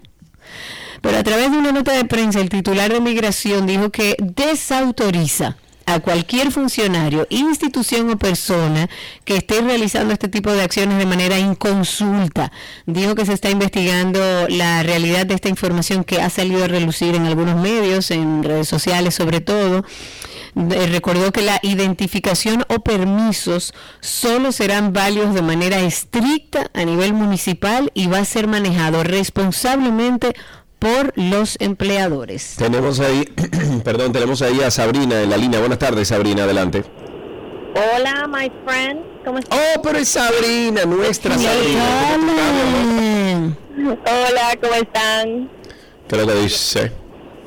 Miren, tengo aquí un aporte eh, a nivel de tránsito, eh, respetuosamente, de dominio público. Respetuosamente. respetuosamente, ok. Ah, diga. Eh, hago un llamado a la autoridad eh, pertinente. En la Gustavo Mejía Ricard, esquina Manuel de Jesús Troncoso, en esa esquina que va mucha gente a desayunar, muy rico. Eh, hay una serie de cables del tendido, no puedo decir eléctrico, pero imagino que no son eléctricos, obviamente. Pero el tendido, ya sea eléctrico, ya sean los cables de los teléfonos, ya sea lo que sea, cables pero en una cantidad de cables que están colgando, que parece que algún camión pasó por ahí, se lo llevó y están ahí. Señores, tienen más de una semana. El sábado pasado, yo lo ¿Eso es en dónde, perdón? Acabo de pasar y están así tirados todavía. Gustavo Mejía Ricard, esquina Manuel Jesús Troncoso. Pero yo lo vi antes de irme de viaje. Gracias por tu llamada, Sabri. Y además hay uno hace eh, también eh, varios días ahí en en la República de Argentina. Y recuerdo que llamó otro oyente que dijo que se había llevado un cable. El de la República de Argentina, no sé si ya lo solucionaron, pero antes de irme lo vi.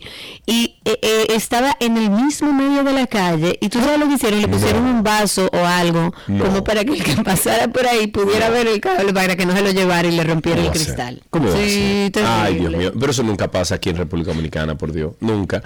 809 562 1091 809 562-1091, el teléfono aquí en 12 y 2.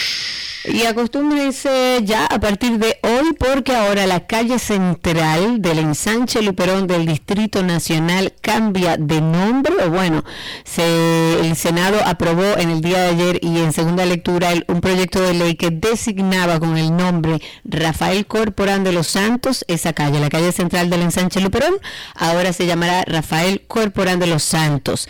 Esta pieza fue presentada por eh, Franklin Romero. Eh, la idea es, evidentemente, honrar la memoria de Rafael Corporán de los Santos. Ok, 809-562-1091. Ahí tenemos una llamada. Creo que está Rafael en la línea. Buenas tardes, Rafael. Cuéntanos. Hola, soy. Todo bien, cuéntanos. ¿Cómo estás? Mira, yo tengo una pregunta. A ver. Lo de la iglesia, eso no es, no es ruido. Claro. Bueno, todo depende. Porque no lo dejaban dormir. No, pero depende, porque hay iglesias que y templos que tienen dentro un sistema de audio que no molesta. pero hay algunas que la hacen en la intemperie que óyeme, eso se oye eh, a ¿Cómo era que decía el que estaba por tu casa? Aquí estoy. Yo antes tenía un lengua a mí me y pullaba a la gente y ahora yo tengo a Jesucristo. ¡Ah! pero señores, de verdad, mira, eh, eso se oía, eso se oía como que ese señor que tenía el micrófono estaba en la habitación de Sergio Carlos y pasaba yo no sé a cuántos kilómetros de casa. eso mismo sufro yo. Y esta manda fuego, eh. ¡Mándame fuego! ¡Mándame fuego!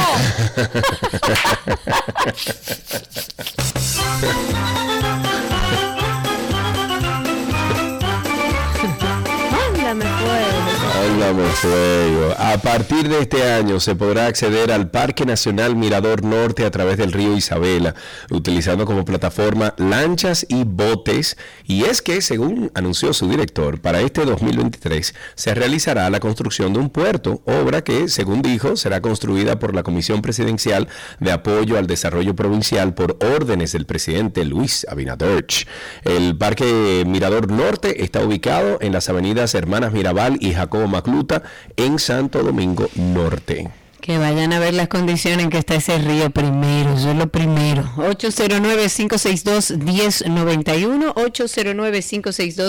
809-562-1091. Tenemos con nosotros a Ramón en la línea. Cuéntanos, Ramón. Se cayó Ramón, 809-562-1091, 809-562-1091. Eduardo en la línea, ahí está Eduardo con nosotros, cuéntanos.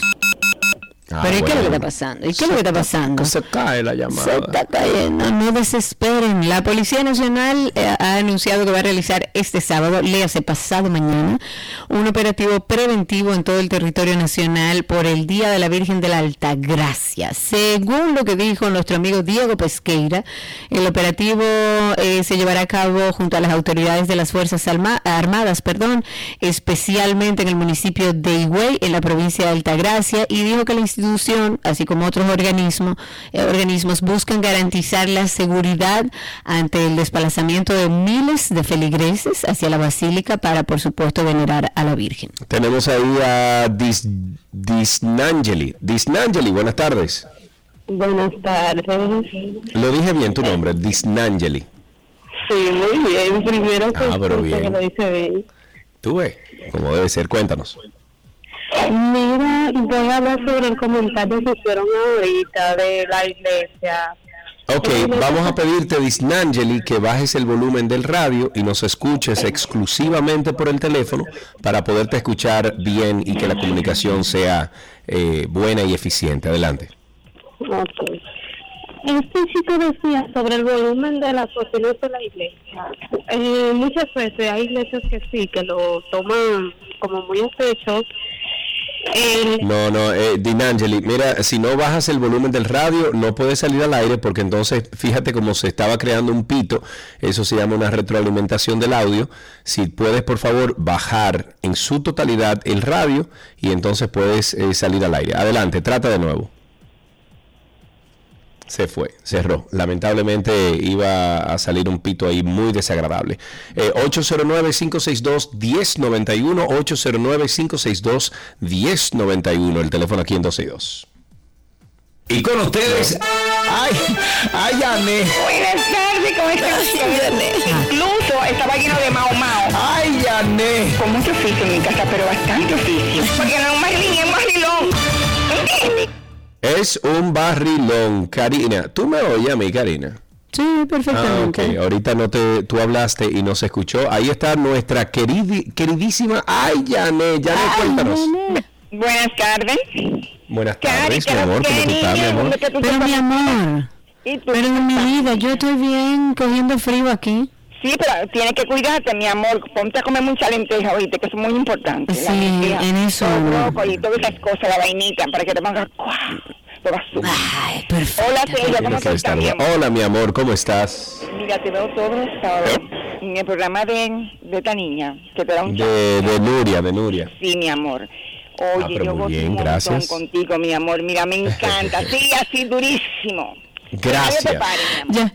Grande. oye una cosa, la gente está preguntando por ti en YouTube, necesitamos ver tu cara, necesitamos que te conectes y que le hables al público de YouTube. Conéctate, hombre, Janet. Oye, esta niña, yo estoy llamando para las infecciones que hay en este país. ¿Verdad? Que están todas. Sí. Aquí están todas las enfermedades. La deuda, no deuda. El cobro que no es cobro. Los supermercados que están, ya tú sabes. Entonces todo mao mao eh, eh, poniendo cacao donde quiera, donde quiera cacao, donde quiera aquí. Entonces todo el mundo se está enfermando. El presidente que empieza a recoger todos esos cochinos y los manda para allá, para, tú sabes, para. Ay, Dios mío, así es.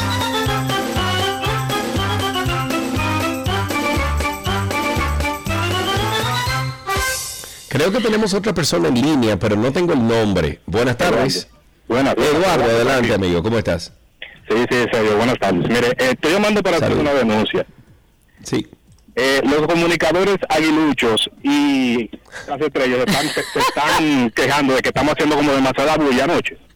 La Sí, está haciendo está quedando, bulla. Hay que dejarnos celebrar lamentablemente. No, no, está haciendo demasiado bulla. No, no, hay, que, no, hay que celebrar, hay que celebrar. No, Claro no, hay que celebrar. Demasiado bulla José Eduardo, muchísimas gracias por llamar. 809-562-1091. 809-562-1091. Empezamos con Giovanni en la línea. Buenas tardes, Giovanni. Buenas tardes, sí, mire, le habla Giovanni Morciclio. Soy un residente de, de Santo Domingo y de Puerto Rico. De verdad Ah, pues, que no hay educación al guiar. Tres carriles, dos carriles se pueden convertir hasta en cinco. ¿Y cómo es posible que no tengan ni siquiera la gentileza de darle paso al que tiene paso? A nadie, a nadie. Oye, Giovanni, aquí gana el que anda en un vehículo más grande. El que tiene el vehículo grande es que va a pasar por ahí. Si tú quieres gozar de verdad, eh, pasa por alguna rotonda, cualquier rotonda de este país, y tú vas a ver gente perdida que no sabe que el que anda dentro de la rotonda es el que tiene el derecho. Usted tiene que pararse antes de llegar a una rotonda si hay vehículos que vienen asomándose o vienen acercándose a la salida o la entrada de la rotonda que usted tiene. ¿Y eso no se respeta aquí en este país? No, Algo tan sencillo, Karina. El tránsito es un reflejo de cómo estamos como sociedad. Estamos muy violentos, muy egoístas. Aquí a nadie le importa. Yo, yo siempre lo he dicho. el- eh, Es, es la ley de yo llego primero y yo voy primero y no le cedo el paso a nadie. Sí. Y mientras sigamos así, el tránsito eh, no va a mejorar. Evidentemente son cosas que deben eh, que ser cambiadas desde el gobierno, pero también nosotros como ciudadanos tenemos la responsabilidad. Ok, tenemos ahí a Adriana en la línea. Buenas tardes, Adriana. Sí, hola, buenas tardes. Adelante. Abundando con la llamada que hizo Sabrina. Sí. Aquí no hay un solo poste, si se fijan en la ciudad de Santo Domingo, que no tenga Sí. cables no eléctricos, ¿eh? Eh, son de cables de teléfono en desuso o rollos Mm. casi enteros. Sí. Un desastre, es una basura. En todas las calles hay. El que a manejar que mire para arriba para que vea. Que no Señora, tú sabes- tú sabes que me da- altísimo, nadie hace nada y el ayuntamiento menos. Sí, tú sabes que Adriana, muchísimas gracias por tu llamada, que me dio mucha pena el otro día, Karina, porque, eh, bueno, eh, me están entregando una propiedad justo en el centro de Santiago para eh, el, el proyecto nuevo que tengo. Me están entregando una propiedad de dos habitaciones justo en el centro de Santiago. Se te está hablando del corazón de Santiago. Y me dio una pena tan grande ver tantos cables que por décadas y décadas que hoy en día no se usan, están en desuso, pero lo dejan ahí colgados.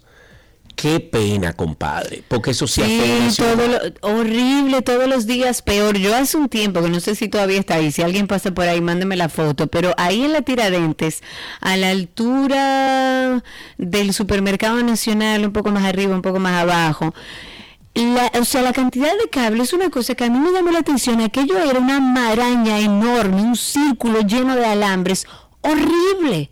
O sea, ¿cuándo vamos a llegar a un punto donde podamos poner en orden los cables? Uno no va a pedir que los soterremos todo, porque, ¿verdad? No podemos ser tan idealistas, pero por lo menos organizarlos. Una última llamada. Tenemos a Juan en la línea. Así te quería encontrar, Juan. ¿Cómo estás? buenas, buenas. Buenas, buenas. Buenas, buenas. Oye, yo voy a sonar como un disco rayado, pero, pero, pero tú sabes la cantidad de gente que anda con placa vencida y sin placa en el medio. Yo me puse a ver un Instagram que anda por ahí con las publicaciones de gente que anda con placa vencida y placa y sin placa y eso tú reúnes todo eso menudito ahí y tú fácilmente sumas como mil millones de pesos. Muchachos, y se agarran y se agarran a los carros públicos se hacen de dinero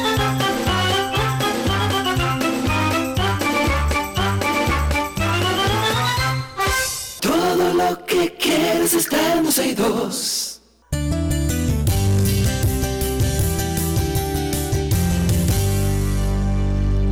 Estamos en una conversación. Me parece muy interesante. Quisimos abordar este tema a propósito de noticias que han salido, de denuncias sobre plagio, sobre temas del derecho de autor. Y los derechos de autor son como, para aquellos que no lo sabían, como una serie de normas, de principios jurídicos que la ley establece a beneficio del autor de esa obra o de los autores de esa obra. La idea es que esto se ratifique dos aspectos de los derechos de morales de cada una de las obras.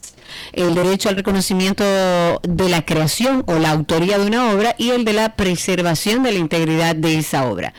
La mayoría de los usuarios de Internet desconoce de la existencia de este tipo de derechos, de las normativas que hay y que lo protegen. Y por eso, en muchos casos, pueden recibir demandas por parte de autores legítimos. Incluso en República Dominicana hemos tenido casos que han sonado mucho de plagios a través de redes sociales también, eh, muchos temas sonados en torno a esto.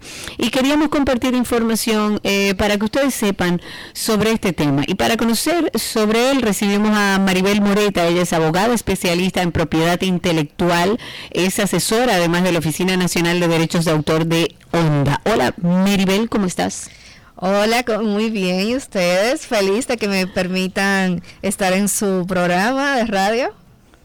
Ay, pero para nosotros es un placer, sobre todo con un tema, Maribel, que yo creo que es importante que lo hablemos, sobre todo en una época en la que tenemos tanto acceso a la información en las redes sociales, tanto contenido, que muchas veces eh, no sabemos que eh, eh, muchos de esos contenidos están protegidos por derecho de autor, que hay un autor de esa obra y que muchas veces replicándolo o haciendo uso indebido de él, podemos incluso tener el riesgo de ser demandados. Entonces, la primera pregunta sería si existe un riesgo, por ejemplo, ejemplo, al usar canciones, al usar fotografías y las redes sociales específicamente. Empecemos por ahí, Maribel. Sí, las redes sociales, eh, debido a que utilizaban el catálogo de obras musicales en eh, sus usuarios, y ese catálogo de obras musicales lo estaban utilizando sin el debido licenciamiento de los compositores y los dueños de los máster.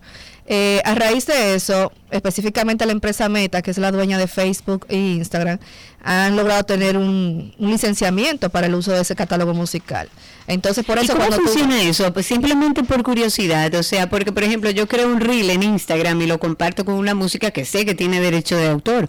¿Cómo hace esa plataforma para no violentar el derecho de ese autor? Tiene un, licenciamiento con ese catálogo de música justo que tiene ahí, porque esas composiciones, si tú te pones a ver, no todos eh, los compositores se encuentran de esa, dentro de esa búsqueda que tú haces de la música. O sea, a veces yo busco canciones, por ejemplo, que estaba buscando el otro día el de eh, Jerry Legrand el de Todo me gusta de ti, y no lo encuentro. ¿Y por qué no lo encuentro? Porque no hay un licenciamiento previo con la plataforma. ¿Por qué? Porque ellos tienen un licenciamiento con, con, una cantidad de compositores. Por eso actualmente eh, Epidemic Sounds tiene una demanda en Estados Unidos contra Meta. Sí, porque actualmente ellos dicen, eh, esa es una plataforma que tiene una cantidad de autores. La conozco y la uso, muy buena. Ah, sí, pues efectivamente ellos tienen una demanda contra Meta diciendo que hay 1800 grabaciones que se utilizaron sin un licenciamiento por los usuarios y que el tema, por ejemplo, de Reels eh, permite que, que otros usuarios puedan utilizarlo como un audio original y que todos lo utilicen.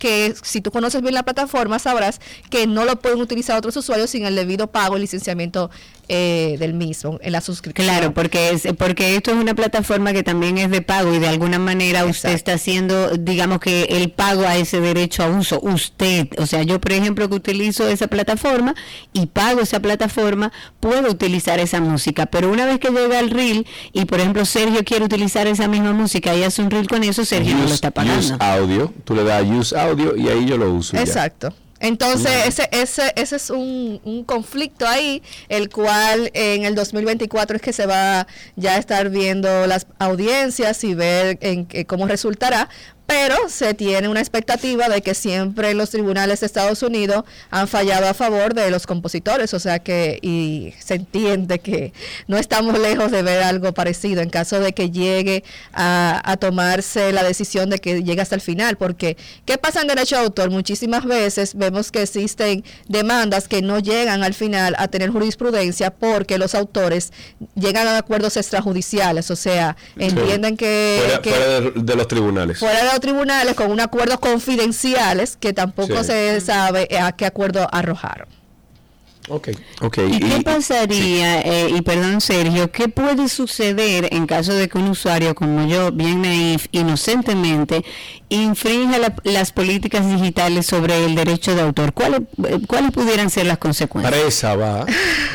no, actualmente si tú, si el algoritmo eh, entiende que tú estás utilizando una composición, por ejemplo, o, o, se, o se, de que infringiendo derecho de autor, lo que van a hacer es que ese video, eh, lo, como le dicen en, Dominicana, lo tumban. O sea, tu video puede ser que, que no esté. Ahora, si tú eres reiterativo en hacer este tipo de actuación, eh, pudieran hasta lograr suspenderte la cuenta de Instagram o de Facebook. o sea, que tú tienes que tener cuidado. ha pasado muchas veces. Exacto, pudieras llegar a, a pasarte. También, por ejemplo, en YouTube, ellos tienen su propio sistema eh, para poder identificar el contenido y tiene su algoritmo y también las declaraciones, porque tú declaras eh, cuáles son tus composiciones, quiénes son los, los compositores, quiénes son los dueños del máster y eh, si tú tienes algún conflicto con uno de ellos, tú puedes solicitar de que hay un conflicto con esa composición, porque en ese video hay una composición que tú no le dices un licenciamiento. Si tú no le dices una licencia de sincronización, por ejemplo, la licencia de sincronización es que yo tengo esa composición, esa obra musical y yo te doy una licencia para que tú lo utilices en un audiovisual. Entonces, si tú lo estás utilizando ese audiovisual en un eh, sin la licencia de sincronización, entonces tú puedes tener también una infracción en Una, una preguntita, ¿cuánto te tomó a ti aprender todo esto, Meribel? Yo estudié propiedad intelectual en el 2010. Después fui encargada de nombres comerciales de ONAPI, o sea que manejo muy bien la propiedad industrial. Y ahora actualmente soy asesora no solamente de la Oficina Nacional de Derecho de Autor, sino que yo soy asesora de una editora musical que tiene un gran catálogo de los músicos urbanos dominicanos. Oh. Eh, que se llama Republic o sea, que que hay que pedirte, ah, sí, claro. Republic hay que pedirte los permisos. Yo soy la asesora legal de Republic Network y tú sabes, la práctica en el día a día, aparte de, de conocer la legislación, la práctica hace el maestro.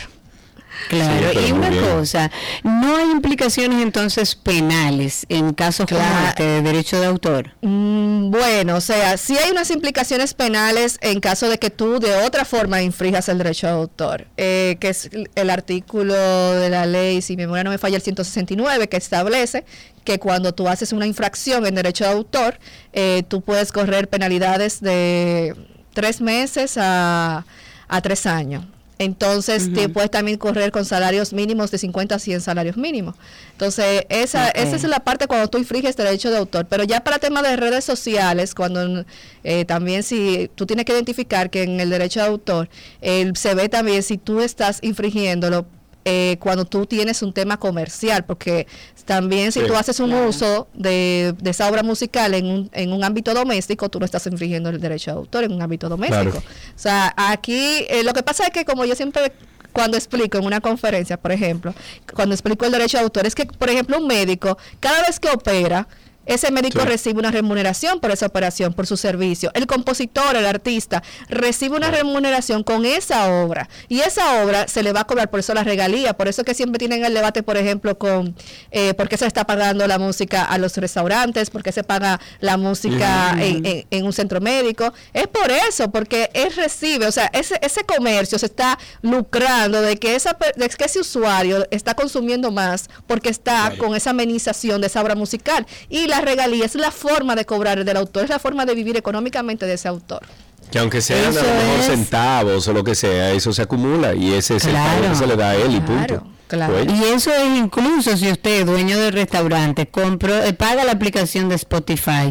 Si usted, aún pagando esa plataforma, tiene un negocio y utiliza esa música en el negocio, no es lo mismo, no es porque usted paga Spotify y lo puede utilizar comercialmente en lo que quiera. Eh, lo que pasa es que las personas siempre se confunden, es que hay varios tipos de modalidades de pago. O sea, por ejemplo, yo tengo esta obra musical que me van a pagar regalías, pero me van a pagar regalías por varias modalidades, o sea, por varias formas de pago, varias formas de que me pueden pagar. Una de ellas es la comunicación al público, que no tiene que ver si pagaron una retransmisión, eh, o si se pagó por eh, un, otro tipo de regalías. O sea, es por comunicación al público, por comunicar al público. Entonces, una cosa es que tú le pagues a Spotify para que te dé esa, esa, ese servicio de que tú puedas tener acceso a ese streaming, y otra cosa es que él se lucre amenizando a través de esa plataforma. Claro. Y nos pregunta Ivette a través de YouTube, dice, a mí me rechazaron un video en Facebook que subí de mi hija bailando Just Dance. Eh, di que por eso, o sea, por subir ese video con esa canción, pero dice ella o pregunta ella, ahí no hay violación porque yo compré el programa. Pregunta ella, ¿es así o no es así? No, no es así porque eh, no tiene autorización de que esté generando esos videos que están en YouTube, generan cada mil reproducciones una monetización. Entonces tú te puedes llegar hasta lucrar. Uno piensa, yo subí el video, pero si ese video se reproduce, eh, cada mil reproducciones va a tener una monetización. Entonces tú te estás comercializando de, un, de una obra musical a la cual tú no le estás pagando las regalías eh, por esa obra musical. Claro, claro. Claro, así es. Eh, bueno, yo creo que hemos aprendido bastante, Meribel. Muchísimas gracias. Si ustedes quieren eh, eh, continuar. No quiero, no quiero dejarlos sin, un, me encanta. un tema de que se, también se está debatiendo en los tribunales, que me parece muy interesante. Y es que antes de que existiera el streaming, los contratos entre los compositores y, también entre los artistas con los sellos discográficos se basaban era en las ventas de los CD en físico, pero ustedes saben que las ventas de los CD físico, ya eso no existe. Entonces, no existe. Pero entonces en ese momento no pudieron prever lo que iba a pasar con el streaming. Entonces, ¿qué está pasando en los tribunales en Estados Unidos actualmente? Que se, tiene, se debate ¿cómo tú me vas a pagar? Porque en el contrato solamente decía que tú me vas a pagar por venta del CD en físico o tú me ibas a pagar por una mm. licencia de, sincronización. Entonces, los porcentajes de regalías se establecían solamente por ventas de CD en físico y por ventas de licencia. Entonces, cuando llegó el streaming, eh, hay un debate de cómo tú me debes de pagar por el porcentaje de ventas, si se entiende que por venta, o por el porcentaje del streaming.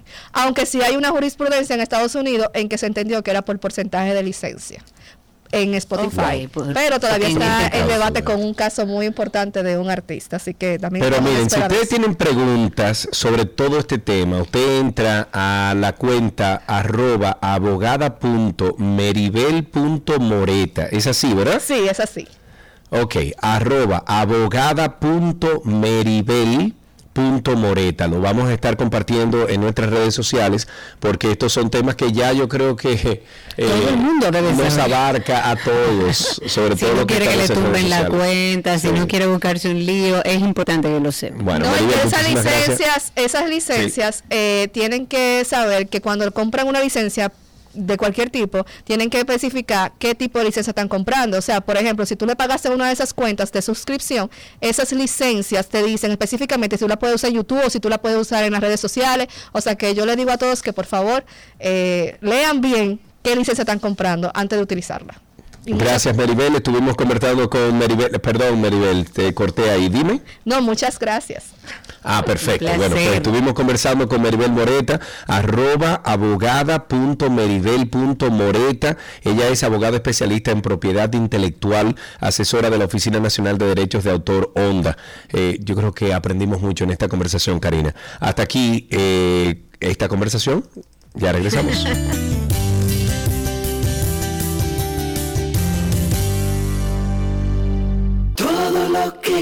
que quieres está en dos Let's go. Let's go. Now.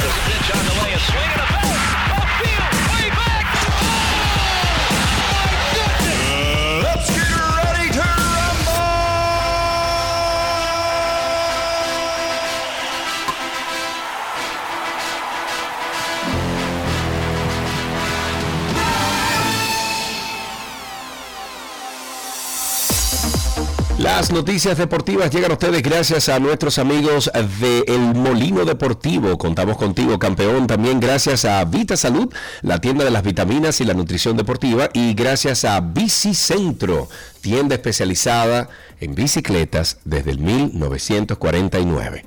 Nos vamos a hablar del béisbol. ¿Y dónde está Karina? ¿Y dónde está Karina? Me quité de la cámara de YouTube porque me van a hacer bullying. Mel Rojas Jr. disparó un sencillo remolcador de Ronnie Mauricio para decidir la victoria de quién?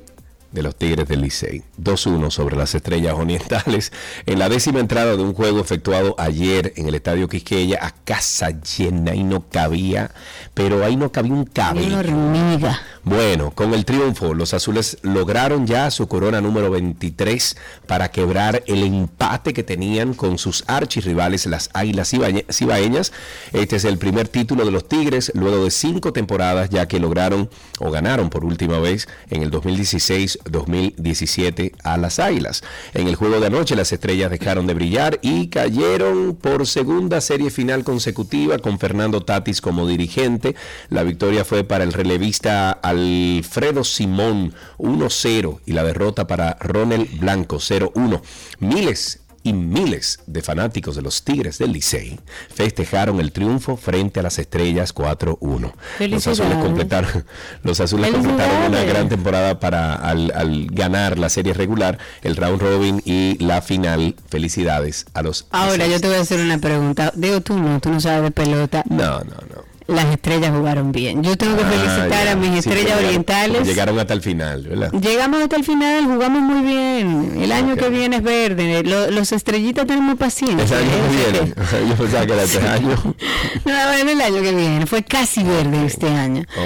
Noticia de básquetbol. El pivot Bam Adebayo comandó anoche el ataque de los Miami Heat para vencer a los New Orleans Pelicans 124-98 en una jornada de la NBA con nueve encuentros en fila. El centro de Adebayo anotó 26 puntos y el hit lideró cómodamente desde el primer cuarto. Por otro lado, Jimmy Butler agregó 18 puntos y Gabe Vincent encestó cuatro triples para el quinteto floridano. Los Heat nunca se dejaron caer y lideraron durante todo el tiempo en camino a su cuarta victoria en los últimos cinco partidos. Me voy con una noticia de tenis. Novak Djokovic ya está en tercera ronda del Open de Australia. Este tenista serbio superó el, al, francés Enzo Cuacot. 190, gracias Cristi. 191 de la lista y procedente de la frase de la fase previa 6-1, 6-7, 5-6, 6-0. El ganador de 21 Grand Slams dejó un set y tuvo que ser atendido luego de sentir molestias en la pierna izquierda. Tras pedir tiempo muerto, volvió a la cancha y logró sacar adelante el encuentro. Djokovic, luego de ser revisado por el médico y como si necesitara otra distracción, se dejaba ver muy nervioso por un alborotador. Así que le pidió al juez que sacara al espectador del Rod Laver Arena diciendo, el tipo está borracho. El juez de silla dijo que el aficionado había ido a ver el tenis, lo que provocó una respuesta aún más contundente por parte de Novak. Tú lo has escuchado 10 veces, yo 50. No estás aquí para ver tenis, solo quieres meterse en mi cabeza. Oh, pero así fue la cosa. Después del juego, entonces, el director del torneo dijo que se expulsaron a los espectadores que se atrevieran, o se atrevieron más bien, a buchear a Djokovic. Tú sabes que el tenis tiene esa particularidad. El tenis es un juego que se ve tranquilo, calladito, sentadito, no como el fútbol, que la gente está voceando, gritando, no es como calladito. Y siempre que hay una intervención de ese tipo trae problemas. Finalmente, en una noticia de fútbol, un mes después del final del Mundial de Qatar, la FIFA ha publicado algunas cifras de un torneo en el que destacaron las más de 5 mil millones de personas de todo el planeta que en algún momento interactuaron con la Copa del Mundo o el número récord de goles, 172, que superaron los 171 de Francia 1998 y de Brasil 2014. La FIFA repasó algunos datos que se registraron dentro y fuera del terreno de juego y que reflejan la magnitud del mayor evento unideportivo del planeta. Los primeros datos sugieren que alrededor de 5 mil millones de personas interactuaron con el Mundial a través de plataformas, de dispositivos. Las redes sociales sumaron 93.6 millones de publicaciones con un enlace acumulado de 262 mil millones de interacciones que generaron a su vez otras 5.950 millones de respuestas. Con esto finalizamos estas noticias del mundo deportivo en 12 y 2.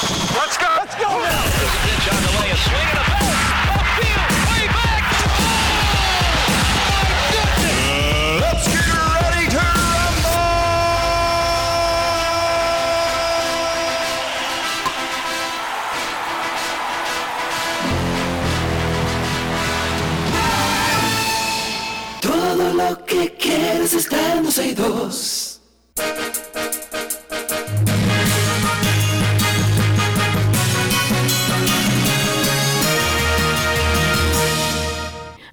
Noticias actualizadas. La directora del área 1 de cuál ministerio será, Cipreli Marrero, dijo que como forma de identificar cuál ha sido la causa que ha generado los síntomas diarreicos en la zona, están evaluando el agua potable. Salud pública. Tras el, salud pública en este caso, sí.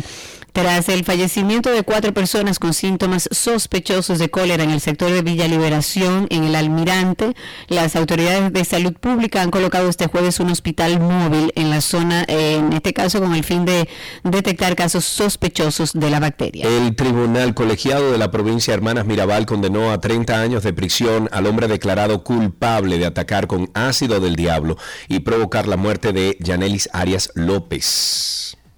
El director ejecutivo de la Asociación Dominicana de Empresas Turísticas Inmobiliarias, Michelle Lugo, o Michael Lugo, dijo que está muy satisfecho por el anuncio que hizo ayer el ministro de Turismo de que Airbnb firmó un acuerdo de intención con el gobierno dominicano para regular su servicio digital de renta de propiedades. Y tenemos por aquí que, déjame ver, el director ejecutivo de la asociación, no, eso lo dijiste tú, las cinco personas que sobrevivieron al derrumbe de un edificio de cuatro niveles en La Vega están estables. Qué bueno. Gracias. Qué bueno. Y finalmente, los abogados del ex procurador Jean Alain Rodríguez agilizan los trámites para lograr la ejecución de la resolución que dictó el juez Ay, y yo que sea excarcelado. Yo voy para casa de ¿Te Jean? Alain. No, pero voy a casa de Jean Alain ahí a ponerme afuera a recibirlo. Oye, bien, señor. tiene mucho ya preso en prisión preventiva, no puede ser Pero así. tú eres amigo de él, él te invitó a su casa. Bueno, yo lo conocía cuando él hacía fiesta, antes, cuando él hacía fiesta con, eh, ¿cómo que se llama? Con, Con Yayura y Canoa, con Yayura y todo eso, exacto, sí, pero ya no, yo no, No, imagínate. pero no creo que te invite, tú no has sido No, no bueno con él. Hasta aquí las noticias actualizadas. Eh,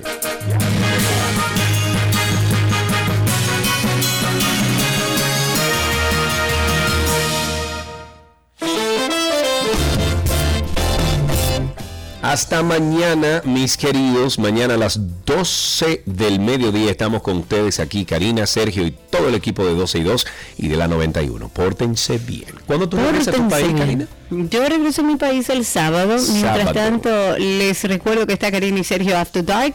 Ya vamos a retomar nuestras grabaciones en esta nueva temporada. Consíganos en cualquiera de las plataformas de podcast y también pueden entrar a nuestra cuenta de Instagram, Karina y Sergio After Dark. Bye bye, señores.